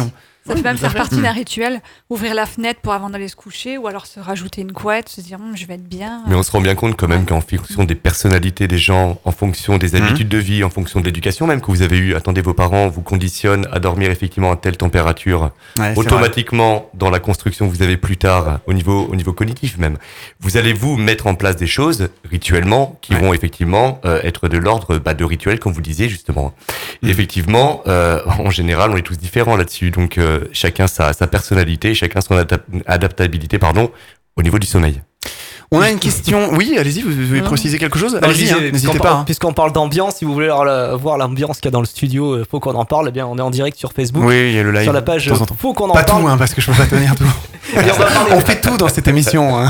on va parler des réactions des auditeurs dans, dans Oui. un instant. Une petite virgule et on revient de suite. Partagez vos avis, vos expériences et commentez nos émissions sur notre page Facebook Faut qu'on en parle, ainsi que sur notre répondeur non surtaxé au 07 839 839 75.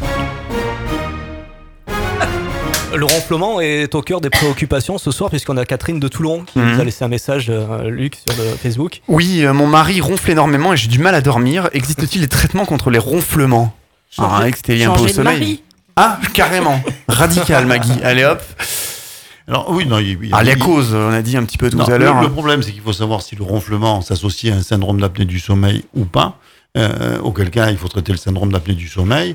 Euh, Deuxième point, il faut savoir si le ronflement est très positionnel, euh, s'il ne ronfle que sur le dos, ou si, et sur le côté il ronfle plus.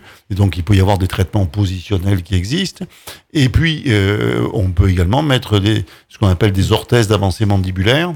Mhm. Donc des appareils qu'on met en bouche le soir et qui vont nous tirer la mandibule en avant et qui peuvent diminuer également l'intensité du ronflement. Ouais, mais là, c'est vraiment pour les gros ronfleurs, je pense quand même. Ou Oui, ah oui, oui, oui, peut- ça, peut ça- venir. non, ça, ça, ça Hmm. peut aussi servir pour le syndrome d'apnée. Donc, c'est quand même des traitements qui sont. Après, vous avez un certain nombre de, de sprays qui sont vendus contre le ronflement, Efficace ou pas ça Ouais. Dont l'efficacité Ouais, est- est- est, très assez, est assez modérée. On va parler un petit peu des remèdes tout à l'heure, donc euh, en détail avec tout le monde autour de la table. On a Philippe, euh, Philippe sur notre page Facebook, nous confie qu'il est souvent en déplacement sur la route et que pour éviter de somnoler, ah, mais il consomme beaucoup de café, tiens. Ouais, la caféine empêche-t-elle vraiment de dormir au volant? Est-ce une légende ou pas? Ah non, c'est pas une légende. La caféine est un produit qui va empêcher euh, l'action de l'adénosine, Ouais, donc mais- un médiateur cérébral, si vous voulez, qui est issu du métabolisme cérébral et qui fait que euh, cette adénosine qui témoigne du fonctionnement des neurones qui ont dépensé leur énergie, qui vont être bloqués par l'adénosine, eh bien, Mhm. la caféine va s'opposer à cette action pour maintenir les neurones en activité. Mais déjà, effectivement, il nous, il nous dit clairement qu'il euh, qu'il est souvent en déplacement pour la route, donc je suppose que c'est peut-être dans le cadre de son travail. Il nous a pas détaillé plus que ça sur, euh, sur nos réseaux. Euh, éviter de somnoler, donc ça veut déjà dire qu'il a un manque de sommeil. Oui. Oui. Parce que là, il, il lutte pour ne, pour ne pas dormir. Et je pense qu'il est préconisé, et c'est important pour les personnes qui nous écoutent, il faut s'arrêter toutes les deux heures pour se Ouais, reposer. mais imagine Hein que c'est un. Je ne sais pas, en fait, hein, peut-être que Philippe. Imagine Ah, que c'est un le- routier. Ouais, le- comment le, café n'est pas la solution. Hein, C'est pas- ça. Tout à fait. Ça, Hmm. c'est très, très important. Je veux dire est, très que je lis dans important. Hmm. de s'arrêter, de faire un sommeil flash d'une dizaine de minutes avant de reprendre la route. Et surtout pas de descendre, aller prendre un café et reprendre tout de suite la conduite. Parce qu'à Ah. à ce moment-là, vous allez vous endormir tout de suite. Parce que le café, il va faire effet Mhm. dans une demi-heure. Et pendant une demi-heure, vous allez vous endormir au volant. Il y a 20% quand même de- d'accidents qui sont liés à des endormissements au volant. C'est énorme. Donc c'est Mhm. énorme. Donc il faut en effet s'arrêter et dormir pendant 10 15 Mais là, la manière dont il nous a écrit ça, effectivement, on a l'impression que c'est. Voilà, c'est. Je fais beaucoup de route, ça a l'air d'être son travail, et il a l'air de lutter pour ne pas dormir, quoi. Oui, mais Alors, c'est- le problème de- des- des personnes qui, euh, qui travaillent et qui essayent de lutter contre le sommeil, Ouais. euh, il est important parce que qu'est-ce qu'on fait? On fume, on, Ouais, on boit du café. Des, so- des Le sodas problème, avec de la caféine. ou des Le problème, c'est que tous Manger, ces ça fait dormir. excitants, oui, tous, ces excitants vont avoir un effet immédiat, mais aussi retard. Et ça va empêcher de dormir. Donc, du coup, ça va générer des troubles du sommeil Mhm. qui vont devenir chroniques. Et du coup, on va, comme on est en manque de sommeil, on va fumer, on va boire du café. Et c'est un cercle vicieux. Et par exemple, par exemple, tous les jeunes qui prennent des boissons énergisantes euh, toutes les nuits, Ouais, enfin les, les nuits, tout- les week-ends, etc. C'est très est- mauvais alors. Tout ce qui est excitant, Mhm. de toute façon, empêche de dormir. Mhm. D'accord Mais c'est le but, hein, je pense là. je pense Alors- aux jeunes effectivement dans les boîtes Oui, de nuit, oui. ce genre de choses. Oui, oui, c'est le but. Mais c'est le but, mais le problème, c'est que ça dure un moment. Euh, les L'effet, euh, excitants, ils dure. s- s'éliminent pas tout seul. Donc, il vaut mieux, à la limite, boire de l'eau quand on conduit, Mhm. parce que ça régénère l'organisme, plutôt que, plutôt que de faire. euh, Éventuellement, effectivement, ouais, ou éventuellement prendre quand même un café si vraiment. euh, Non, mais- voilà, mais non, mais ce qu'il faut faire, c'est faire mais- des sommeils flash. Je veux dire, attendez. sommeil flash. Vaut mieux, vaut mieux s'arrêter, faire un petit sommeil. quoi. C'est quoi un sommeil flash? Un quart d'heure, 20 minutes, 10 une demi-heure? minutes, 10 10 minutes. minutes 10 Ah oui. minutes. Mais c'est pas faire du sommeil. Non, on n'a Euh, pas le temps de s'endormir fois en 10 Mais minutes. non, mais il n'est pas question de s'endormir. Il est question de, de faire en sorte que nos systèmes d'éveil puissent continuer à fonctionner. Ils Mhm. n'arrivent plus à fonctionner. On les met au repos pendant 10 minutes, ils peuvent à nouveau fonctionner. Mhm. Mais c'est ce que font les navigateurs solitaires. Vous pensez bien que les gens euh, qui Oui, font le vent des globes, euh, ils vont faire des sommeils flash à, à bord de leur bateau parce que ils dorment à peu près 4 heures par nuit en se réveillant toutes les heures. Mhm. Euh, ça va durer 4 mois pour le vent des globes. Euh, si vous n'avez pas appris à faire des sommeils flash, D'accord. eh bien, c'est votre peau qui est en jeu. Donc ça Parce- s'apprend, ça par contre. Ah ben oui. Ça s'apprend. D'accord. Oui, oui, Comment ça faut consulter pour ça ou enfin c'est des questions. euh, Non? On peut consulter, mais je veux dire C'est que- pas juste on se met dans un coin, on ferme ses C'est yeux. une connaissance on de soi-même également. hein. À un moment Voilà. donné, il faut savoir Mhm. se connaître soi-même pour savoir également où sont nos limites. hein. Ça s'appelle un principe de cohérence, tout simplement. Je suis cohérent quand quoi? Quand j'écoute mon corps, quand à un moment donné, Mhm. je sens, je suis en train de conduire, je sens que sur la route, bah, je commence à avoir les yeux qui, qui se Oui. ferment, j'ai la nuque raide, et ben je m'écoute à ce moment-là. Et Ouais. automatiquement, bah là, vous allez pouvoir être cohérent, et dans ces cas-là, euh, entamer la route sereinement, même en prenant un petit café, pourquoi pas. Avant de terminer un petit peu cette partie sur les causes environnementales, vous en voyez d'autres, vous, des causes environnementales, avant d'attaquer euh, les remèdes?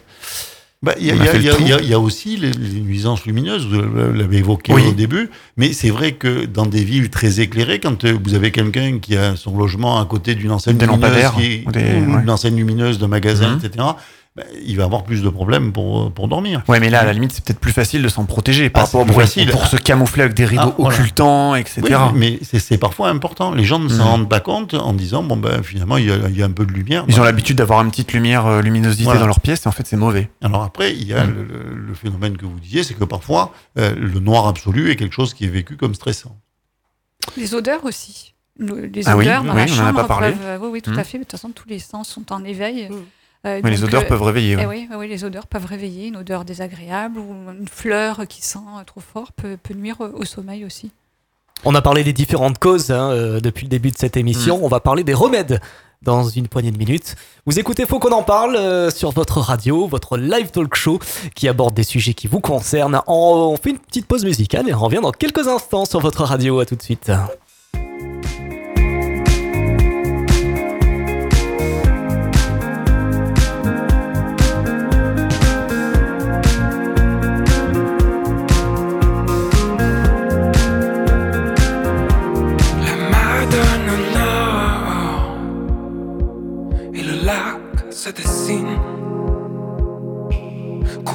Courageux et fort, où rien ne respire. Corps contre corps, ciel contre ciel. La forêt se tord l'horizon soupire. T'aimer sur les bords du lac, ton cœur sur que les hommes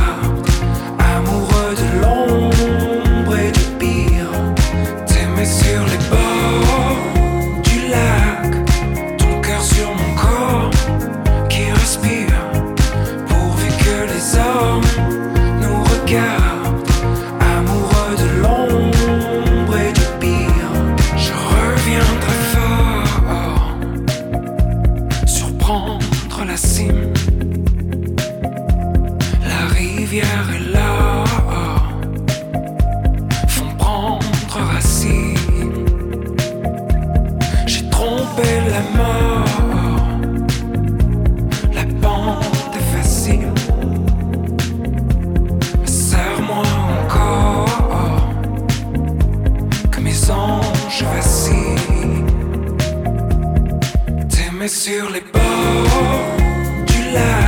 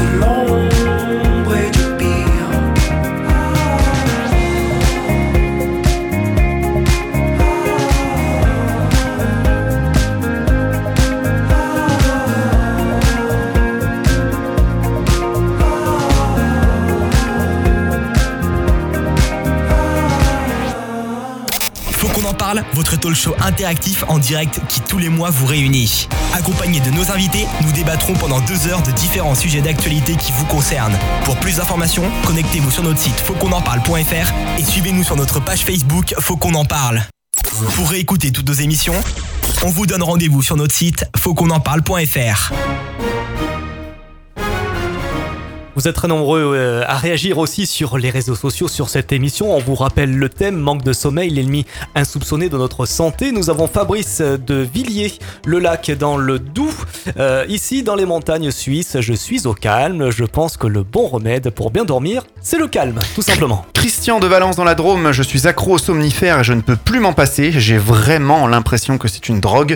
Si je n'en prends pas, je ne dors pas. Aïe aïe aïe. Nadine euh, de Toulon dans le Var. Je suis âgé, je prends des somnifères euh, aussi, euh, décidément, depuis plusieurs années, après le souper, sinon impossible de dormir. Denis du côté de Toulouse euh, qui nous a laissé un message sur notre répondeur. Euh, je prenais des somnifères et j'ai arrêté. Au final, je dors nettement mieux. Quelle saloperie, carrément. Il nous a dit Je suis passé aux tisanes et c'est vraiment parfait pour déstresser de sa journée de boulot. Annabelle de Villeurbanne euh, du côté de Lyon. Pour moi, le bon secret, c'est d'avoir un bon lit. C'est primordial, changer de lit. Euh, S'il a quelques années, et vous verrez, c'est le jour et la nuit. Oui, c'est le cas de le dire. Faut qu'on en parle, votre talk show interactif sur des sujets qui vous concernent en direct du studio Festival Méditerranée. Un des premiers réflexes hein, lorsqu'on n'arrive pas à dormir, c'est de prendre des somnifères, malgré une consommation à la baisse quand même de 10% depuis 2012. Il faut savoir que plus de 13% des gens en consomment. Les gens de plus de 65 ans en sont les plus gros consommateurs. Surdosage, grande dose de consommation. Qu'en pensez-vous? Docteur Marc Ray, déjà. Globalement, Enfin, un tour. il a été clairement montré que les somnifères n'ont qu'une efficacité pendant à peu près 28 jours et qu'au bout de 28 jours, il faut renouveler l'ordonnance pour réévaluer l'efficacité potentielle des somnifères. Donc ce n'est pas un traitement de l'insomnie. La dose ou le type de somnifère? Non, non. Euh, savoir si on doit continuer à en prendre. Mais euh, le problème, c'est que si vous prenez un somnifère et qu'on vous dit pas dans 28 jours, ça sera arrêté, euh, vous pensez que c'est le traitement de l'insomnie. Or, ce n'est pas le traitement de l'insomnie, c'est un traitement symptomatique pour que vous passiez quelques nuits de façon meilleure. Et donc, ça marche sur quelques nuits. Et dès que vous dépassez, c'est pour ça que la Haute Autorité de Santé a limité la prescription et la Sécurité sociale ont limité la prescription à 28 jours. On ne peut pas mettre renouvelable trois fois. D'accord. Comme d'autres médicaments qui sont dans des maladies chroniques. Ce n'est pas le traitement de l'insomnie. C'est une aide pour dormir bien certaines nuits. Mais ce n'est pas le traitement de l'insomnie Hmm. chronique. Parce qu'effectivement, il y a des auditeurs, euh, on a eu beaucoup, beaucoup hein, de messages sur le répondeur. Je vous rappelle le numéro 07 839 839 75, ouvert tout le temps. Euh, beaucoup de personnes prennent des somnifères et s'en plaignent, mais ils en prennent en continu, quoi. Est-ce que vous, par exemple, le Maggie, dans votre cabinet, vous recevez des gens euh, qui prennent des somnifères? Alors, je reçois des gens qui prennent des somnifères, de moins en moins d'ailleurs, depuis Mais qui quelques prennent des somnifères depuis plus de 28 jours, finalement, euh, ou qui en prennent en continu Alors, et- et on- là, ce que je, je- ce que je constate, c'est que des gens qui prennent des anxiolytiques pour dormir, Mhm. plutôt. D'accord. Voilà. Ça, un vous peu en avez ça. beaucoup. Mhm. J'en ai beaucoup. La majorité des patients que j'ai, euh, ils ont tous des troubles du sommeil. hein. Tous. Katia, pareil, euh, chez vous? Euh, oui, les- gens, bah, déjà, quand, lorsqu'ils font la démarche de venir me voir, donc ils essayent de, les Hmm. médicaments, voilà, ils essayent de- d'en prendre le moins possible. Donc soit ils ont déjà arrêté, euh, en tous les cas, euh, les, Hmm. médicaments et ils voulaient passer, enfin, ils ont envie de passer euh, à autre chose. Donc déjà, il y a le souhait de, de, de se faire du bien et de dormir autrement qu'avec D'une des autre, médicaments. avec d'autres méthodes. On va en parler un petit peu tout à l'heure en détail de la sophrologie. Brigitte, du coup, des méthodes plus naturelles. Les gens, quand ils viennent vous voir, ils arrêtent toutes ces, ces Oui. saloperies, comme on peut dire, parce qu'il y a un auditeur qui nous a dit ça clairement. hein. C'est pour ça qu'on l'a, Quand cité. ils viennent me voir, oui, ils veulent arrêter leurs somnifères, leurs, leurs anxiolytiques, euh, leurs médicaments euh, pour les déstresser. Ils passaient aux médecines douces. Il y en a un qui Mm. prend des tisanes, par exemple. euh, Oui, C'était Denis de Toulouse. Tisane de mélisse, passiflore, aubépine. euh, On je va en parler bien, tout à l'heure un petit peu des plantes. Euh, moi, je préconise plutôt un traitement euh, sur sérotonine, GABA, etc., euh, tout en restant naturel. D'accord. On va carrément zapper sur euh, les nouvelles technologies maintenant. euh, Justement, on ouais, va en parler. des nouvelles technologies, ou plutôt de- du business autour du sommeil. Mm. En effet, il existe de plus en plus d'objets connectés pour euh, aider à dormir. Oui, par exemple des masques de nuit, Ouais. lunettes relaxantes, lumière projetée au plafond qui change d'intensité pour savoir respirer avant de dormir. Est-ce vraiment un gadget ou une véritable résolution, euh, révolution pour passer de bonnes nuits? Qu'en pensez-vous? Là, c'est un peu ce qu'on disait tout à l'heure, c'est-à-dire qu'il y a un certain nombre de gens qui ont besoin d'un rituel pour dormir. Et donc, euh, vous avez un certain nombre de gadgets qui va, ser- qui va servir de rituel comme ça. On voit de plus en plus effectivement ce gadget euh, qui projette euh, la lumière. euh, Voilà, de la- façon à avoir le, le- le- le coucher de soleil, donc la lumière qui va diminuer progressivement, qui va être Mhm. un, un signe comme quoi je vais m'endormir, et puis à l'aube, la lumière va monter progressivement euh, de façon à me réveiller. Donc ça peut être des, des- des- des- des rituels intéressants, mais je veux dire, ça, ça reste un niveau de rituel, c'est-à-dire que ça ne va Donc pas vous pas, un faire objet- c'est dormir. pas ces objets connectés ou ces objets intelligents qui vont. euh, Non, après vous avez des ça peut objets vous aider ou. Oui, on Non. peut en parler. Non, effectivement. après, il y a des objets connectés qui se targuent de mesurer votre sommeil. Ça, c'est beaucoup plus compliqué. Mhm. Euh, ils mesurent un certain nombre de choses, euh, comme par exemple si vous bougez ou si vous ne bougez pas, et ils font l'hypothèse que si vous ne bougez pas, c'est que vous dormez. Oui. C'est souvent Ouais, vrai. il y a beaucoup de gens qui se retournent la nuit, qui se voilà. dans l'autre. Non, mais c'est pour on ça, on va vous dire, vous avez fait un mauvais sommeil Ouais. parce que vous avez bougé la nuit. Mais et si vous lisez un livre la nuit, il y a des chances que vous ne bougiez pas en, en lisant le livre. Et donc à ce moment-là, il va dire, vous avez super bien dormi alors que vous avez lu un polar toute la nuit. Donc, Donc, euh, attention à ces objets connectés. Ils mesurent quelque chose. Il faut comprendre ce qu'ils mesurent et donc pour pouvoir comprendre les résultats. Donc c'est pour vous, c'est pas du gadget, mais c'est pas vraiment une révolution tous ces objets. C'est plus des aides pour dormir, les lumières qui baissent, qui montent, des lunettes relaxantes. Si, la, per- Vous étu- si la oui. personne, enfin, si ça lui fait du bien, pourquoi pas? D'accord. Si elle arrive à s'endormir C'est pas un ça. business parce que Ouais, on- non, mais- c'est vrai que les industriels quand même essayent de vous. business, Ouais, voilà. Pour ça. quand même, hein, oui. C'est pas- Ouais. Alors, il y a- il y a- Vous utilisez ça à quelqu'un autour de la table? Alors moi, je, moi, j'utilise euh, euh, l'aube artificielle. L'aube artificielle? Oui. Ouais. Et ça, je trouve que c'est pas mal. Pour se Concrètement? réveiller. Bah, c'est un réveil moins brutal. C'est-à-dire que 20 minutes avant votre réveil, vous avez une, une augmentation de la lumière Mhm. progressive, d'autant plus qu'en hiver, il fait nuit tard. C'est-à-dire que le, le jour se lève beaucoup plus tard Oui. qu'en été. Et ça peut aider euh, à l'éveil progressif. Voilà. Mhm. Donc ça, c'est pas mal. Mais bon, euh, après le reste, euh, le fait de s'endormir avec la lumière, je crois que le fait de s'endormir... Non, mais il y a carrément des appareils, euh, Johan, quand on avait fait nos, nos recherches sur l'émission, où il y a de la lumière qui monte, qui s'allume, qui redescend, etc. Pour respiratoire, respirer. non, voilà, oui, c'est ça Non, non, mais là, Ah, là, oui, là, mais- c'est complètement différent. C'est différent pour aider à s'endormir. Là, on parle de, non, non, de non, non. On, on vous fait faire des exercices respiratoires pour vous aider à vous endormir et vous allez caler votre respiration sur une, une, lumière. une lumière qui augmente et qui descend. Mhm. Mais c'est en fait, vous allez simplement apprendre à respirer. Donc là, c'est- ça fait partie des techniques de méditation très classiques euh, que d'apprendre à respirer de façon correcte euh, pour pour pouvoir vous endormir. Euh, alors après, vous pouvez vous caler sur la lumière, vous pouvez vous caler sur un son. Ouais, c'est une aide, voilà.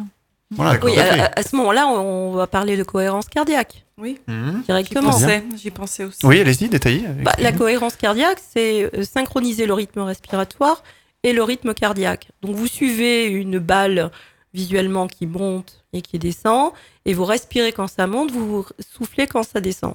Quand vous faites ça, au bout d'un moment, votre rythme respiratoire va se synchroniser avec le rythme cardiaque, ou vice-versa plutôt, et donc du coup, vous allez baisser le stress physiquement et directement. Donc euh, moins de stress, plus facilement, plus facile de s'endormir tout simplement. Ne serait-ce que d'employer la respiration abdominale.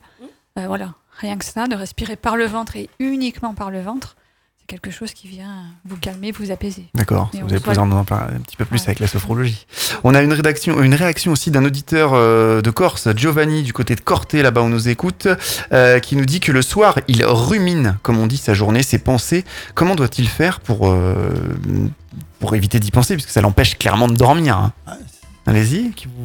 Ah, faut savoir effectivement qu'au niveau, au niveau de l'endormissement, il y a plusieurs types de pensées qui peuvent être récurrentes. hein. Il va y avoir des pensées négatives qui sont en général pratiquement 80% des, des problèmes d'endormissement. Mhm. Certaines personnes n'arrivent pas à s'endormir par rapport à des pensées qui sont neutres hein, même- ou même positives. C'est-à-dire que effectivement, là, c'est Giovanni qui emploie le terme ruminer. Ruminer. Ruminer, c'est quoi? Ça va être effectivement focaliser, voilà, focaliser, euh, sur ressasser, des en fait. événements, exactement, Mhm. qui vont à un moment donné absolument pas lui permettre d'accéder au lâcher prise. Lâcher prise, ça veut dire quoi? C'est un terme qui est un peu compliqué parce qu'il est un peu différent pour chacun. Mais globalement, lâcher prise, ouais. exactement, lâcher prise, c'est savoir accepter de ne pas tout contrôler, ou en tout cas contrôler le fait de ne pas tout contrôler, c'est-à-dire lâcher les pensées et les schémas de pensée pour pouvoir effectivement bah, se laisser aller dans le sommeil. C'est-à-dire qu'il faut, Oui. par exemple, si on est stressé par quelque chose au travail, il faut apprendre à lâcher prise, à Oui. prendre du recul Le pouvoir de relativisation en même temps. Relativiser. Rela- voilà, Hmm. exactement, relativiser. Et en tout cas, bon, après, c'est bien facile à dire et Oui. à faire, c'est encore Après, une, euh, autre, une autre technique. Mais, mais en tout cas, savoir à un moment donné euh, compartimenter les schémas Hmm. de pensée, à quel moment j'y pense, à quel moment je n'y pense plus. Voilà, donc ce qui est très important, c'est de ne pas, en effet, se faire prendre la tête par la même idée. Une idée, elle doit passer.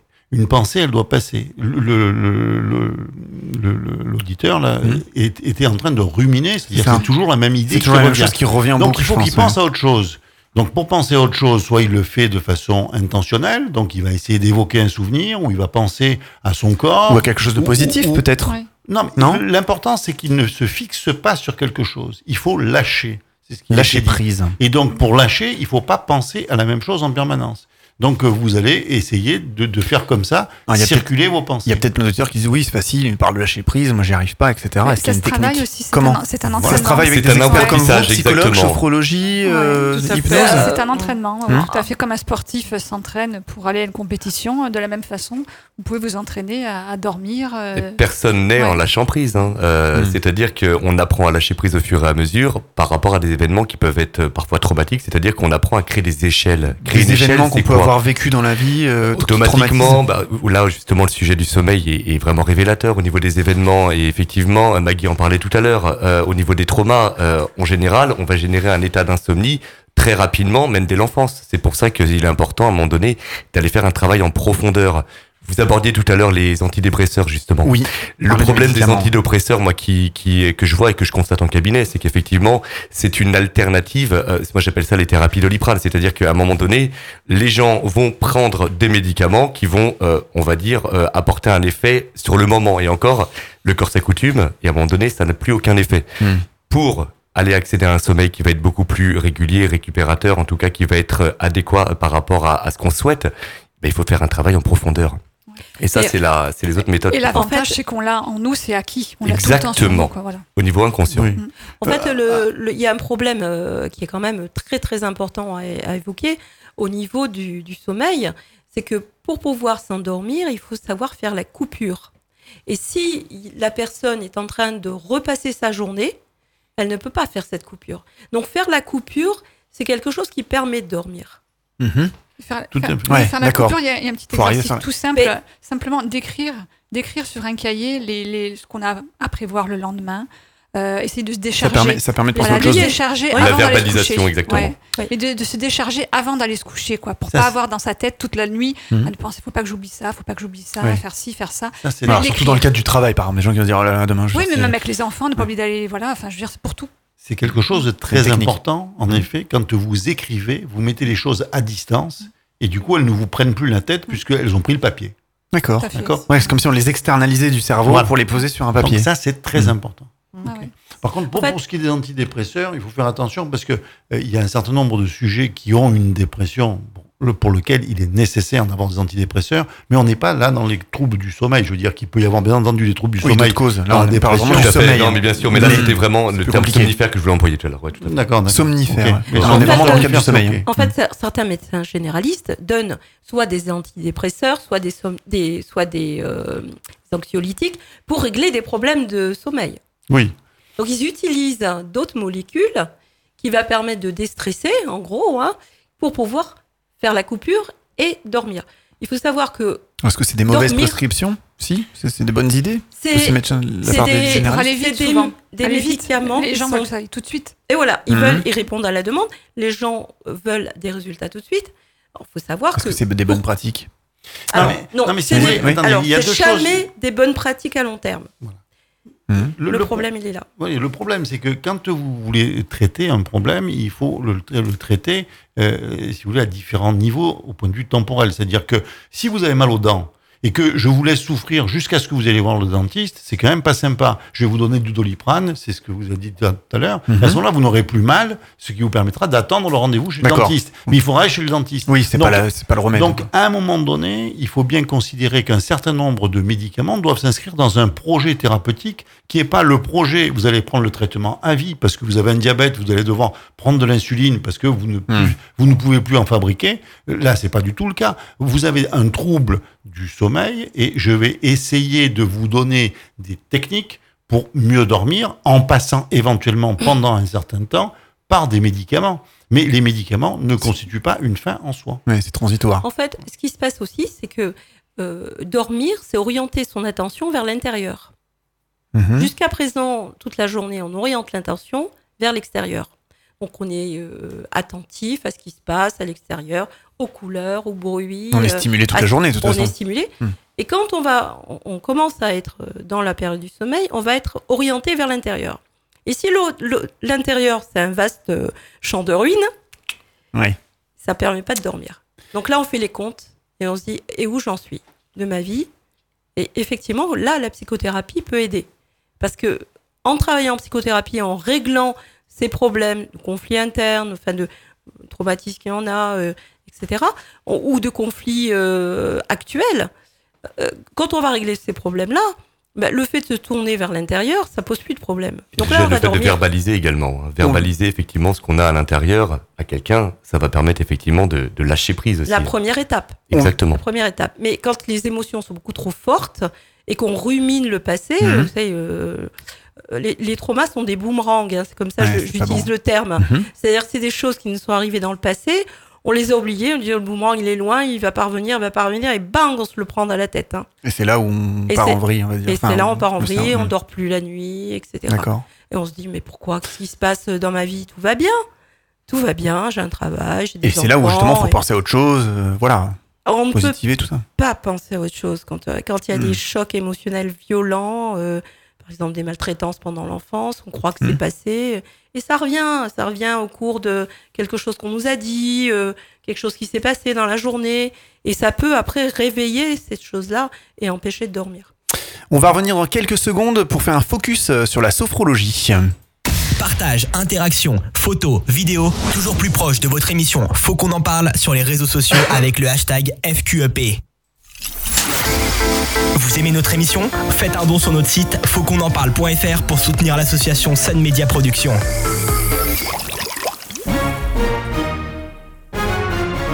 Un des moyens pour euh, lutter contre les troubles du sommeil, c'est la sophrologie. Alors Katia, vous êtes euh, sophrologue, quels sont les bons réflexes euh, à adopter dans la journée pour préparer sa nuit? Ouais, On en a un petit peu parlé tout Mhm. à l'heure, hein, déjà préparer, euh, préparer sa chambre, qu'elle voilà, qu'elle soit pas trop chaude, bien aérée. Euh, bah, vider, comme je l'ai dit tout à l'heure aussi, un peu euh, vider sa, sa tête, euh, en tous les cas, en se Mhm. décharger le plus possible. Euh, Est-ce que ça, est-ce que ça, hum, se dépenser la sophrologie s'occupe de tous les troubles du sommeil, par exemple? Oui, bah, elle, elle s'occupe des troubles du sommeil. Alors déjà, bien vérifier qu'il n'y a pas une dépression aussi derrière. Parce que là, euh, Mm. c'est autre chose. D'abord, euh, Oui, soigner la dépression euh, et ensuite l'insomnie. Donc là, on sera plutôt dans l'accompagnement avec le, le médecin Mhm. ou le thérapeute. Donc bien vérifier ça aussi si derrière, il n'y a pas une dépression. Et après, les techniques de la sophrologie, bah, elles sont multiples. On utilise, euh, on utilise la visualisation. Euh, beaucoup de visualisation. C'est-à-dire, alors, bah, concrètement tout à l'heure, on en a un petit peu parlé aussi, s'imaginer bah, des images positives, des endroits euh, positifs dans lesquels euh, on, on se On est sent bien. on Mhm. peut se ressourcer. On utilise la respiration, la respiration abdominale notamment. Donc la respiration, non, vraiment la respiration du chat, d'un animal au repos, du bébé lorsqu'il naît, du nourrisson. Euh, donc c'est vraiment quelque chose qui vient apaiser. On peut la développer, euh, mettre des mots dessus, inspirer le calme, souffler Mhm. le sommeil. Toujours, on peut y mettre une intention. Les, les techniques en fait de sophrologie, euh, donc selon les, les différents troubles du sommeil, difficulté à s'endormir, réveil, euh, ou réveil la nuit, sont Bah, elles sont plusieurs techniques différentes. Oui, oui, elles, elles sont, elles sont un peu différentes dans le sens où on va pas chercher la, la même chose si on cherche à, à s'endormir ou lorsqu'on se réveille la nuit. Il y a des petites différences pour- par rapport aux exercices euh, que l'on emploie pour, Quel type d'exercice pour s'endormir, par exemple, on utilise beaucoup la respiration abdominale. Lorsqu'on se réveille la nuit, on va plutôt aller chercher des, des images plus confortables, enfin des images de, de bien-être. C'est des On- choses que vous expliquez euh, en on- tant que sophrologue explique vos patients qu'on pratique. D'accord. pratique, Ah, que je demande à la personne, bah, qu'on pratique en cabinet, Mhm. et que je demande à la personne de Parce reproduire que quand vous pratiquez, elle. oui, voilà, vous pratiquez. Enfin, c'est pas la nuit, donc euh, oui, vous Non, lui non, je montrez. lui montre, voilà, c'est bah, c'est justement, c'est très Mhm. important de s'entraîner Oui. la journée pour pouvoir ensuite euh, le, le mettre en, en exergue la nuit. Donc il faut, il faut pratiquer la, la journée pour pouvoir euh, le, le- le poser la nuit de façon correcte et de, et de, de façon de, à le maîtriser. Oui, ce qui est en effet très important, c'est que vous devez préparer votre sommeil de nuit Tout à la fait. journée. Ouais. Et donc, vous allez apprendre la journée parce que c'est beaucoup plus facile de mettre en place les, les- les comportements que La vous venez de décrire la journée. Parce que la nuit, euh, une fois qu'on est dans l'angoisse, etc., parce qu'on ne dort pas et qu'on se met à tourner, à ce moment-là, Il on n'arrive voilà, pas à en il faut sortir. pouvoir le faire la journée. Faut, faut- combien de séances de sophrologie pour savoir à peu près, voilà, juste comme ça, pour donner un ordre Bah, d'idée à c'est- nos. C'est vraiment en fonction de la personne et justement de l'entraînement, euh, de, de sa motivation euh, et de l'entraînement qu'elle va, euh, qu'elle va, qu'elle va effectuer. Quoi. C'est un peu, finalement, c'est un peu une médecine douce, la sophrologie. Bah, c'est une médecine douce, oui, oui. On utilise aussi les Complètement, techniques oui. de, ouais, ouais, de, de futurisation aussi. On s'imagine en train de bien dormir. C'est beaucoup de sur la positivité. euh, voilà, on justement, hein. ouais, on va en, Oui, on va en parler.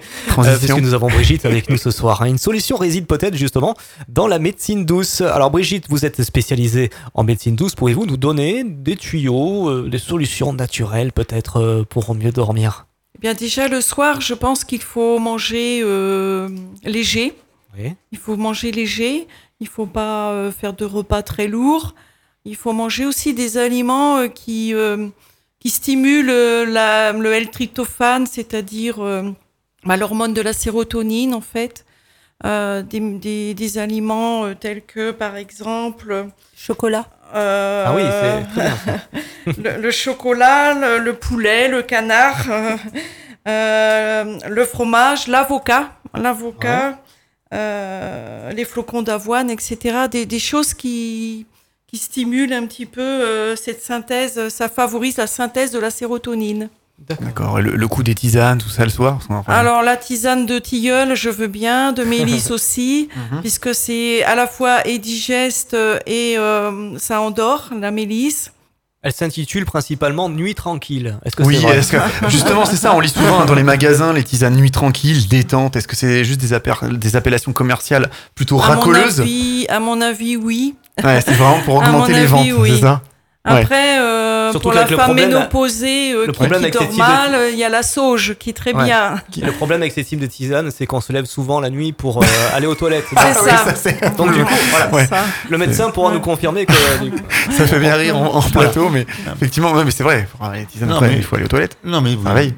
non, tout- tout- toutes les tisanes ne sont pas diurétiques, sauf si vous en prenez un litre. Ça, c'est sûr qu'à ce moment-là. Hmm. Mais euh, ça, les tisanes vont faire partie souvent d'un rituel. C'est-à-dire que ça vous permet de ne plus regarder votre écran, de ne plus être sur votre ordinateur. Vous allez préparer une tisane, vous allez la boire tranquillement, etc. Ouais, il y en Donc, a qui doivent préparer des tisanes en regardant l'écran de l'ordi ou la télé, voilà. ben, à ce moment-là, c'est un peu loupé. Ah, c'est pas le but. En Ben, fait, quand on, quand on si- boit une tisane, par exemple, pour s'endormir, il faut la Ah, boire tranquillement, posée. Voilà, c'est c'est être soi-même avec sa tisane, c'est euh, c'est à se sa tisane. retrouver, euh, c'est c'est se sinon, on prenait un Red. Bull à ce moment-là. Voilà. Ah oui. Ouais, mais là, c'est- là, là, là, je pense que c'est pas, c'est pas le but. Là, le but recherché, c'est d'essayer de dormir, je non, mais pense. je veux dire, à ce Non, mais- vous êtes devant l'ordi, vous prenez le Red Bull, etc. Vous êtes en pleine action. Mais ça, il y en a beaucoup. Ok. Oui, mais là, c'est différent parce qu'on mais- cherche à pas dormir. Voilà. Et Là- mais si vous cherchez à dormir, je pense qu'il faut le comportement qui va avec. D'accord. Il y a aussi le safran, le, le, le, euh, le crocus, le safran, euh, qui est plus, euh, pour moi, plus supérieur aux tisanes. Euh, il y a la semence de griffonia et le millepertuis. Ici, on n'a pas de traitement médical associé parce que c'est incompatible avec tout traitement médicaux euh, pour la même cause, hein, l'endormissement et les troubles du sommeil. D'accord. Où est-ce qu'on peut trouver Voilà. ce genre de, de plantes, etc. Pas dans les supermarchés, du coup. On- peut trouver en pharmacie Oui. de plus en plus, en parapharmacie, en magasin bio, en laboratoire de compléments de médecine douce, enfin de Mhm. compléments de santé euh, naturels. Donc vous, vous, euh, Euh. vous consultez, enfin vous faites consulter pour, euh, pour ça, vous prescrivez tout ça? Comment ça se passe je Tiens, concrètement? je voilà, suis pas médecin, voilà, c'est ça la donc question. il n'y a pas de prescription, il n'y a pas d'ordonnance. Mhm. Ce sont que des conseils. D'accord. Des conseils. Après, les gens, En euh, fonction chez de- eux, euh, ils font ce qu'ils veulent. En fonction de Ils ont vous- reçu le conseil. En fonction de ce qu'ils vous disent euh, au niveau des, des symptômes. Absolument. Donc, si, si, si c'est, euh, s'ils sont plus dans la dépression euh, cachée, euh, inavouée, ben, on- dans le questionnement, on voit tout de suite, hein, nous autres naturopathes, et on, on applique donc le complément de santé naturel qui va aller plus dans la dépression. Si c'est une personne qui se lève le matin, elle n'a pas dormi, elle est fatiguée, elle a goût à rien, manque de motivation et tout ça, ben, on, on va donner un complément de santé naturelle qui va refaire sa propre dopamine. D'accord. Voilà, pour euh, sa journée, pour qu'elle noté. soit. euh, Refaire sa dopamine le matin, sa mélatonine et sa sérotonine. absolument. Et ça, il y a des plantes qui peuvent. euh, Mélatonine, Mmh. sérotonine. Mélatonine, comme a dit euh, le médecin, c'est c'est plus euh, pour l'endormissement, dans, dans, dans la phase endormissement. Marc Ray, donc du centre du sommeil de l'hôpital de Marseille de la Timone. Euh, vous en pensez quoi alors? Très bonne idée, toutes ces méthodes de- douces, on va dire, Non, je veux dire que naturelles. toutes ces méthodes euh, font appel à un comportement de l'individu de façon à ce qu'il prenne en compte les besoins de sommeil qu'il a et quels sont les comportements qui seront les plus adaptés euh, Mhm. pour pouvoir trouver le sommeil. Et donc, euh, à ce titre, euh, attirer son attention sur le fait que certains aliments euh, peuvent être plus bénéfiques pour lui que d'autres euh, est quelque chose qui peut être important. Euh, mais je veux dire qu'on est là dans une, une stratégie qui est plus globale euh, Hmm. sur le, le- le- la prise en charge par le sujet de ces problèmes de sommeil, d'avoir des explications sur ces problèmes de sommeil et éventuellement de définir des comportements euh, dans lesquels il, il arrive à, à mieux les gérer. Très bien. Nous avons sur le plateau ce soir euh, Sébastien Paty, hypnothérapeute, justement. Mhm.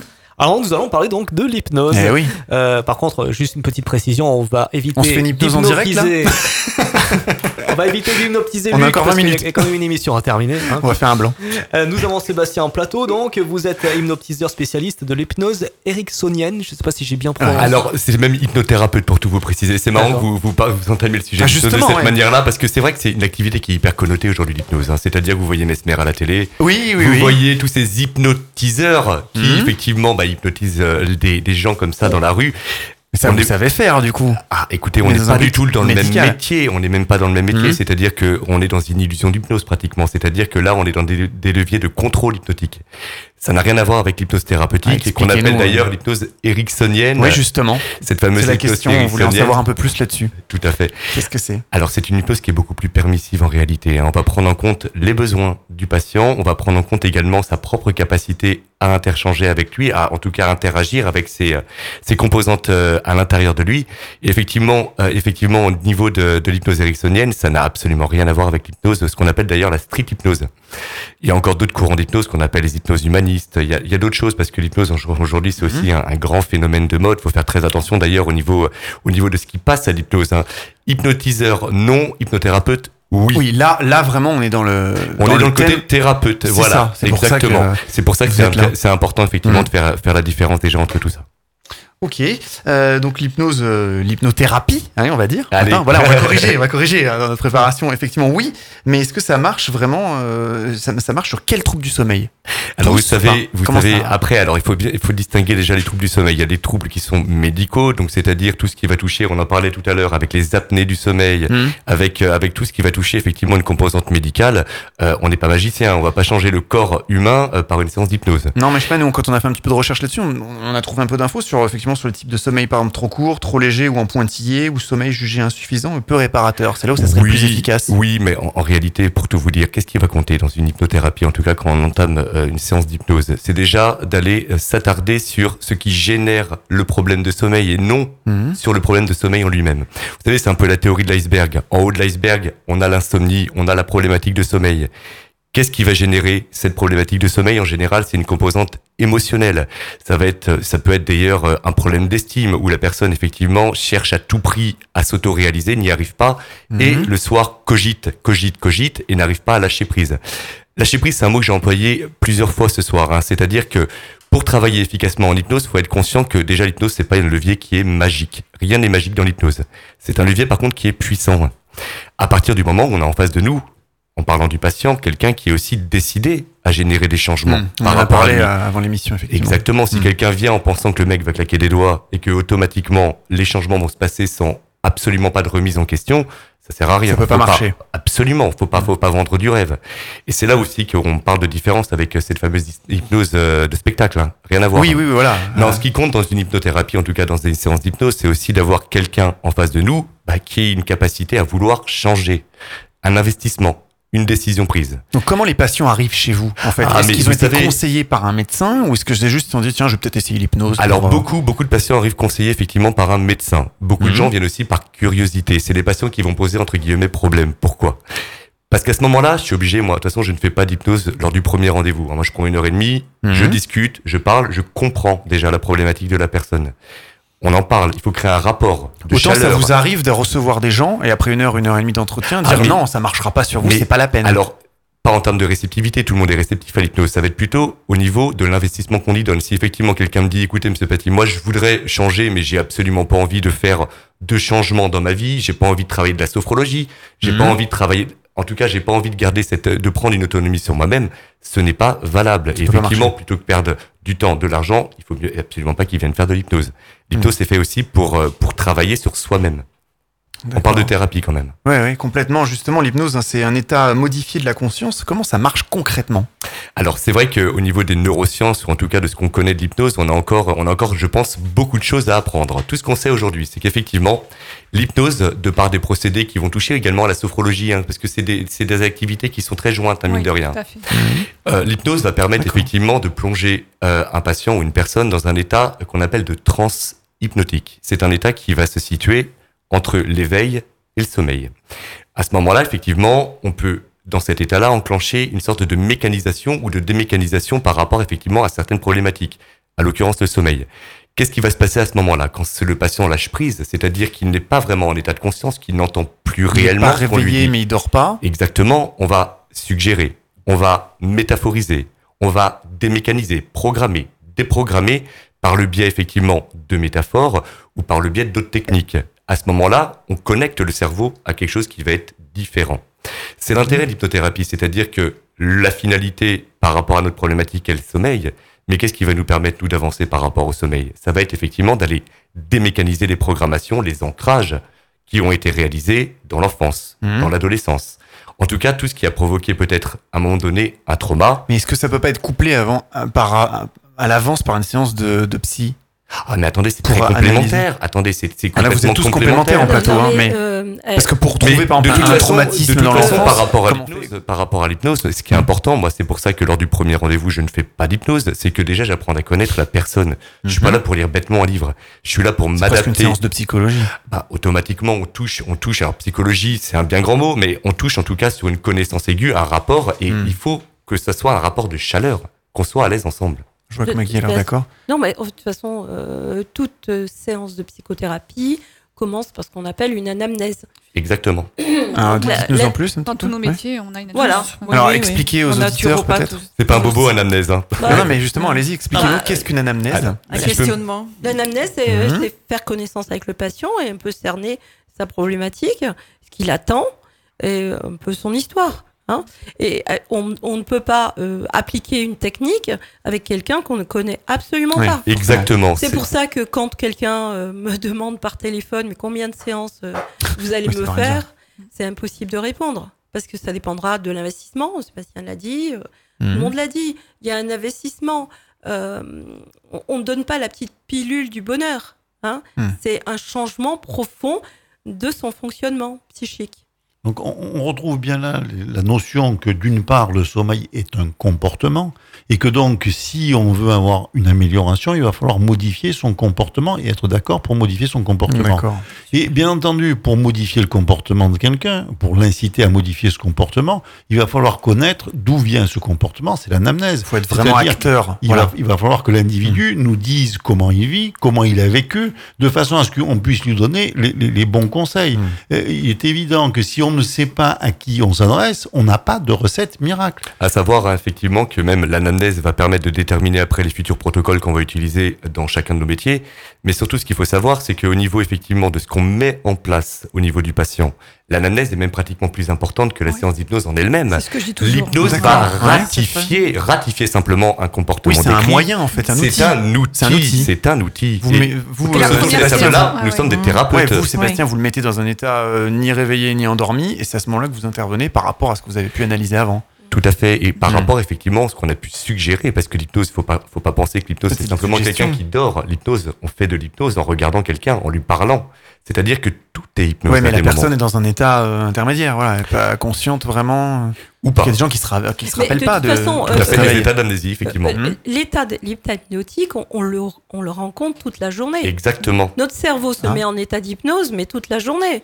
Vous savez, quand vous conduisez, par exemple, conduit. quand vous Ouais, conduisez, on vous pensez à quelque chose, vous Ouais, êtes en train de conduire. Mhm. Là, on parle d'une transe légère, c'est-à-dire qu'à ce moment-là, il y a un décalage conscient, inconscient. Parce qu'on est réveillé, on a réveillé exactement. Donc, à ce Vous moment-là, arrivez chez vous, vous savez pas euh, par où que vous êtes passé, Oui. mais vous arrivez chez vous. exactement. En fait, Ouais, on Oui, pourrait ne pas se rappeler de la route, quoi. Dire, ouais, enfin. C'est un Oui, état très léger, par contre. L'état- oui. hypnotique, c'est un état qui permet au cerveau de se régénérer. Le cerveau ne s'arrête jamais. Il n'y a pas de bouton off. Oui, jour, nuit. euh, Donc, la seule Ça, façon qu'il a de se régénérer, c'est de se mettre en, état hypnotique. hmm. Donc, l'é- l'état hypnotique, c'est un- un- quelque chose que connaît le cerveau. Et, que, et quand on fait de l'hypnose, on met le patient en état qu'il connaît, mais beaucoup plus longtemps. D'accord. Et finalement, la nuit, on n'est pas un peu dans un état hypnotique? Non, c'est autre chose. Je veux dire, et Ah, tous- ces Vous n'avez états. pas l'air d'accord entre. Non, mais tous- ces états modifiés de conscience sont basés sur le fait que le cerveau ne traite pas en permanence à égalité toutes les informations qu'on reçoit. Par exemple, quand vous êtes en train de jouer un match de tennis et que vous êtes dans une compétition, vous pensez que le champion, il regarde les tenues des ramasseurs de balles? Non, je pense pas. Ouais. Voilà. Hmm. Par Il se concentre il- sur autre chose. Voilà, ouais. d'accord. Donc son cerveau va traiter l'information de la vitesse de la balle, de la- de l'adversaire, et il Pourtant, va. il le voit. Il voit euh, peut-être la tenue du ramasseur de balles, mais inconsciemment. Non oui, mais, non, mais il ne traite pas cette information. Oui, c'est pas ce qui C'est-à-dire l'intéresse. qu'on a pu montrer en, en neuropsychologie que, par exemple, si vous faites apparaître euh, quelque chose euh, au milieu du, mais il va pas du tout être perçu. Mhm. Euh, C'est-à-dire que il fait attention. Et donc, à un moment donné, dans le sommeil, vous allez avoir les, les rapports entre les différentes régions du cerveau qui vont changer, qui ne vont plus être les mêmes. C'est pour ça qu'on voit les choses différemment. Et que le La lendemain, nuit porte conseil. que la nuit porte On l'a conseil. Mais de même, au moment de l'hypnose, on va permettre de bloquer un certain nombre de fonctionnements à certains niveaux et d'autres régions vont pouvoir discuter entre elles. On voit les choses différemment et donc à ce moment-là, l'hypnothérapeute peut induire telle ou telle modification. En fonction de l'analyse qui a été faite avant. Exactement, Oui, ça, effectivement, on va, on va rentrer après dans des phases de programmation, de déprogrammation. On va effectivement, en fonction effectivement de la demande, amener le patient dans cet état-là et après modifier tout ça. Euh, comment faire en fait si on a- pour savoir si on a vraiment besoin d'être hypnotisé, de passer par un hypnothérapeute, hormis euh, s'être fait conseiller par un médecin? Alors vous savez, euh, c'est hein comme dans toutes les démarches, je pense que pour que ça soit de la sophrologie, Voilà, c'est ça, de la naturopathie, de la psychologie, c'est l'investissement et la responsabilité qu'on va y mettre aussi. Il faut quand même consulter avant. J'ai des troubles du sommeil. Mais il faut automatiquement, mais moi ce que je demande à un patient qui arrive, c'est avez-vous fait déjà une vérification médicale? Je ne suis pas médecin, ce n'est pas mon domaine à moi. Si effectivement Hmm. on se rend compte qu'au niveau médical, il n'y a rien qui expliquerait cet état ou cet autre état, là j'interviens. D'accord. Mais par contre, chacun sa euh, responsabilité à ce niveau-là. On est complémentaire au médecin quand même parce que nous, on fait. agit sur les Mhm. causes. Et le médecin agit plus sur le symptôme. Mais moi, moi ce que je demande quand même, c'est ce, euh, ce ce questionnement, Si c'est là, pas en euh, fait si c'est pas une cause médicale, on va dire. euh, On parle oui, de cause somatique dans ces cas-là, c'est-à-dire que, vous savez, c'est la cybernétique, hein, le corps et l'esprit eux-mêmes sont interreliés. Les mots du corps sont les mots de l'esprit et inversement, c'est-à-dire que quelqu'un qui va être dans un état de dépression, automatiquement va déclencher peut-être des douleurs, des douleurs au dos, des douleurs à la nuque. Ouais, c'est lié. Voyez, Mm. quelqu'un qui va avoir par contre une douleur corporelle va déclencher des maux intellectuels. C'est Mm. complètement lié. C'est ce qu'on appelle la cybernétique. Et effectivement, c'est pour ça que il est toujours intéressant et dans tout type de thérapie, si jamais il y a des choses qui sont un peu comme le sommeil, hein, qui touchent au côté médical, d'avoir déjà une intervention médicale pour être sûr, effectivement, que ça ne vienne pas de là. Est-ce que tout le monde peut être euh, inoptisé? Alors, c'est vrai que là, on rentre, dans- on rentre aussi dans beaucoup de croyances. Effectivement, il y a des degrés de réceptivité. Il y a des gens qui vont être dans une ultra réceptivité. Et si vous remarquez bien, c'est les gens qui vont être pris pour des hypnoses de spectacle. Oui, parce que par exemple, on a eu une, réda- une réaction d'un d'un de nos auditeurs du côté de Grasse, euh, à côté de Cannes, donc dans le 06, Flavien, qui nous pose une question. Euh, je ne crois pas du tout dans l'hypnose. Euh, Est-ce que ça va vraiment marcher pour moi? Alors, vous savez, je pense qu'au-delà de la croyance, on peut pas être dans la croyance. L'hypnose, c'est déjà une science. Une science, certes, où on connaît pas vraiment tous les rouages, tous les tenants, tous les aboutissants, mais on commence effectivement à approfondir de plus en plus. Donc, Mhm. c'est pas une question d'y croire ou de ne pas y Ouais, croire. mais a- on a eu beaucoup d'auditeurs hein, sur notre Ah, mais c'est normal parce qui nous ont dit euh, non mais pour moi ça- l'hypnose j'y crois carrément Ah pas non, mais je suis sûr pour- que le, le gars il est devant moi et jamais il va Alors, jamais il pour va ça- m'hypnotiser C'est pour ça que c'est intéressant d'en parler parce qu'effectivement, Oui. c'est tellement connoté comme activité, cette activité d'hypnose. C'est- Il y a un amalgame qui est fait déjà entre l'hypnose de spectacle et Ouais. l'hypnose thérapeutique. Bah, quand on ça n'a parle rien à voir. Et c'est vrai qu'effectivement, euh, l'hypnose spectacle façon effectivement on l'a cité alors, monsieur mais Messmer, sachez, un mais grand- Mesmer, qu'est-ce qu'il fait? Il va, il va, il va choisir la personne. il fait de l'hypnose lui pas de l'hypnothérapie Elle fait de l'hypnose. Il est hypnotiseur. Et Mhm. qu'est-ce qu'il fait Mesmer? Il va regarder effectivement les gens. Il va faire des tests qu'on appelle des tests de suggestibilité. pour savoir si la personne est vous réceptive avez ou pas vu les doigts qui se rapprochent, par exemple. Mhm. Il va faire des tests et effectivement, il va choisir. les il va pas prendre n'importe qui Ah, bah, sinon il attendez. y aura pas de spectacle quoi. bien sûr, parce qu'on va dire que allez, 20-30% des gens peuvent être hypnotisés en spectacle. Le reste, non. ah voilà Faut pas Ok. rêver. Après, faut être en vraiment très réceptif En thérapie, on a, on a tous les degrés de résistance ou de non-résistance d'ailleurs. Il y a des Et gens qui vont être collaborants. c'est donne quoi en pourcentage, on se rend compte que moi, je pense que je suis plutôt dans les 50-50. hein. 50% des gens vont être très collaborants. 50 autres pourcents vont être pas. résistants. Il reste quand même 10% d'ultra collaborants, c'est-à-dire des gens qui rapidement vont tomber dans un état hypnotique profond, Mhm. et 10% d'ultra contrôlants. Mais ça, c'est pas leur boulot, c'est à l'hypnothérapeute de s'adapter à eux.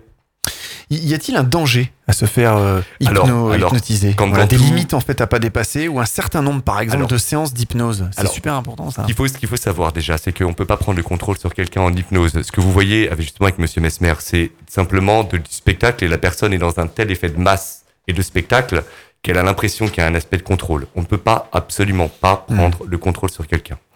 Vous me parliez donc du durée de séance, c'est ce que disait justement Maggie au niveau de tout ça. On peut pas prédire à l'avance en disant, monsieur, une, deux, trois séances. Ouais. On parle effectivement d'un ordre de, on est dans la thérapie brève de toute façon, en tout cas pour ma part. C'est-à-dire que si Donc en de- général, on a Bah, dit ça, attendez. ça peut durer euh, par séance une heure, une heure et demie. Ah, moi, c'est Non, minimum pas une heure et demie. Moi, moi, que la personne est dans un état euh, entre les deux pendant une heure et demie. Non, c'est que Non, moi, il y a- voilà, comment il ça toujours, ah, y a toujours une partie conversationnelle, vous savez. Ah, Euh, ah moi, bien. on va recevoir le patient une heure et demie. La séance d'hypnose en elle-même va durer Voilà. à peu près une heure. Mais il y a toujours cet état de communication. Mhm. La communication, Avant, après. et bien sûr, est essentielle. Une heure et demie, c'est plutôt une heure quarante-cinq en général. D'accord. Ouais. Voire deux, des fois. Oui, hein. oui, oui, oui. Ça dépend en fait des patients, vous allez pas arrêter comme ça parce que le prends- chrono je est prends passé. un patient toutes les deux heures. Bah, c'est exactement comme vous, Mhm. pareil. Ouais, ouais. En hypnose ou en médecine douce, pareil. Oui, en sophrologie, c'est quoi parce C'est à que peu faut près les écouter. timings oui, pareil, une heure faut- et demie, faut mais je, regarde pas, je regarde Ah. jamais la montre. Voilà. On peut pas- on peut pas Quand elle est se avoir, termine. ouais. Ça peut durer une heure et demie, deux heures, voire trois. On a devant nous des personnes en ça. mal-être, en mal-être profond, plus ou moins. Il faut les écouter. Si vous lâchez pas prise vous-même, comment allez-vous apprendre aux autres à lâcher prise En effet, ouais. Effectivement, on va revenir euh, et refaire un petit, un petit coup de promo hein, sur euh, le livre donc, qui est sorti euh, le 7 septembre dernier, 2017, on précise, le, du livre euh, du docteur Marc Ray, Quand le sommeil nous éveille, dormir pour construire son cerveau aux éditions Solar. Un petit mot sur votre livre? Docteur Marc Ray, donc vous êtes euh, Spécialisé dans le sommeil, oui. Je, Oui. je suis neurologue au départ et donc après je me suis spécialisé dans le sommeil. C'est pour ça que j'ai écrit ce, ce livre parce que il y avait un, un- un grand, un grand nombre de euh, grand public, hein, vous nous disiez Oui, tout à l'heure euh, avant l'émission. Puisque Mhm. j'étais amené à intervenir dans des écoles, euh, auprès d'adolescents ou auprès dans des entreprises, auprès de personnel, pour expliquer les- les- le sommeil et ce que c'était. Et donc, euh, à force d'intervenir comme ça, eh bien, ça m'a donné envie de, de produire ce livre parce que je, je me suis rendu compte de la très mauvaise connaissance du sommeil qu'ont les gens et ils s'en plaignent beaucoup. Justement, dans votre livre, hein, il y a des auto-questionnaires un petit peu pour savoir, Ah, euh, pour évaluer euh, sa somnolence diurne, etc. On peut, euh, on peut, on peut tester ça. Le, le- le- le dernier chapitre va être euh, en effet consacré euh, au fait que vous devez apprendre à vous connaître en remplissant des questionnaires Mmh. et en fonction des questionnaires, savoir votre typologie, si vous êtes un court dormeur, un long dormeur, si vous êtes du soir, si vous êtes du matin, Il y a des petites recettes pour se Et pour puis un, cer- un certain nombre Mm. de- d'informations sur ce qui peut améliorer les choses ou pas. Mais euh, il est évident que un des points importants, c'est que le sommeil est un comportement et que ce comportement ben, va devoir, on doit y réfléchir pour le modifier. Hmm. Mais il faut accepter que c'est pas quelque chose qui va répondre à une pilule. Et c'est un peu ce qu'on a dit autour de la table, c'est-à-dire qu'il faut en effet discuter avec les sujets pour les amener à modifier leur comportement pour ne pas souffrir de manque de sommeil. Donc c'est ce que vous faites vous tous. Euh, bah, merci à tous hein, de, de nous avoir euh, suivis. Encore quelques petites minutes pour euh, nous donner les mots de la fin, Sébastien Paty. Donc un petit coup de, de promo pour votre métier et vos confrères. Ah Bah écoutez, moi Parce qu'on est écouté un petit peu partout, effectivement, en France. Donc prêchez pour votre paroisse. Non, non, mais bon, non, non. Alors, effectivement, c'est une activité qui est encore un peu décriée, c'est-à-dire qu'on Mhm. ne connaît pas vraiment ce que c'est l'hypnothérapie. Ce qui est important, c'est ça n'a pas lien avec l'hypnose. se Mais d'ailleurs, même nous, hein, en, préparant mais- l'émission, on s'est dit on va se mettre un hypnotiseur autour de la table pour en Exactement. discuter. On s'est dit c'est un rapport avec le sommeil, mais non. Exactement. Et c'est vrai que non, il y a, il y a aujourd'hui, euh, si je peux me permettre de se faire ce porte-parole là, c'est Oui, un oui. porte-parole qui va être dans l'éducation effectivement de ce que c'est ce terme. Effectivement, on est thérapeute avant d'être hypnotiseur, c'est-à-dire qu'on apprend à connaître les gens et à partir de ce constat qu'on fait, on va pouvoir apporter des solutions. Alors, ce que je conseille aux personnes, si jamais ils veulent faire appel à des hypnothérapeutes dans leur région, c'est déjà de les avoir au téléphone et de voir s'il y a un bon contact. Et après, effectivement, ils feront leur, leur affaire si ça leur convient. Maggie, psychologue. Hmm.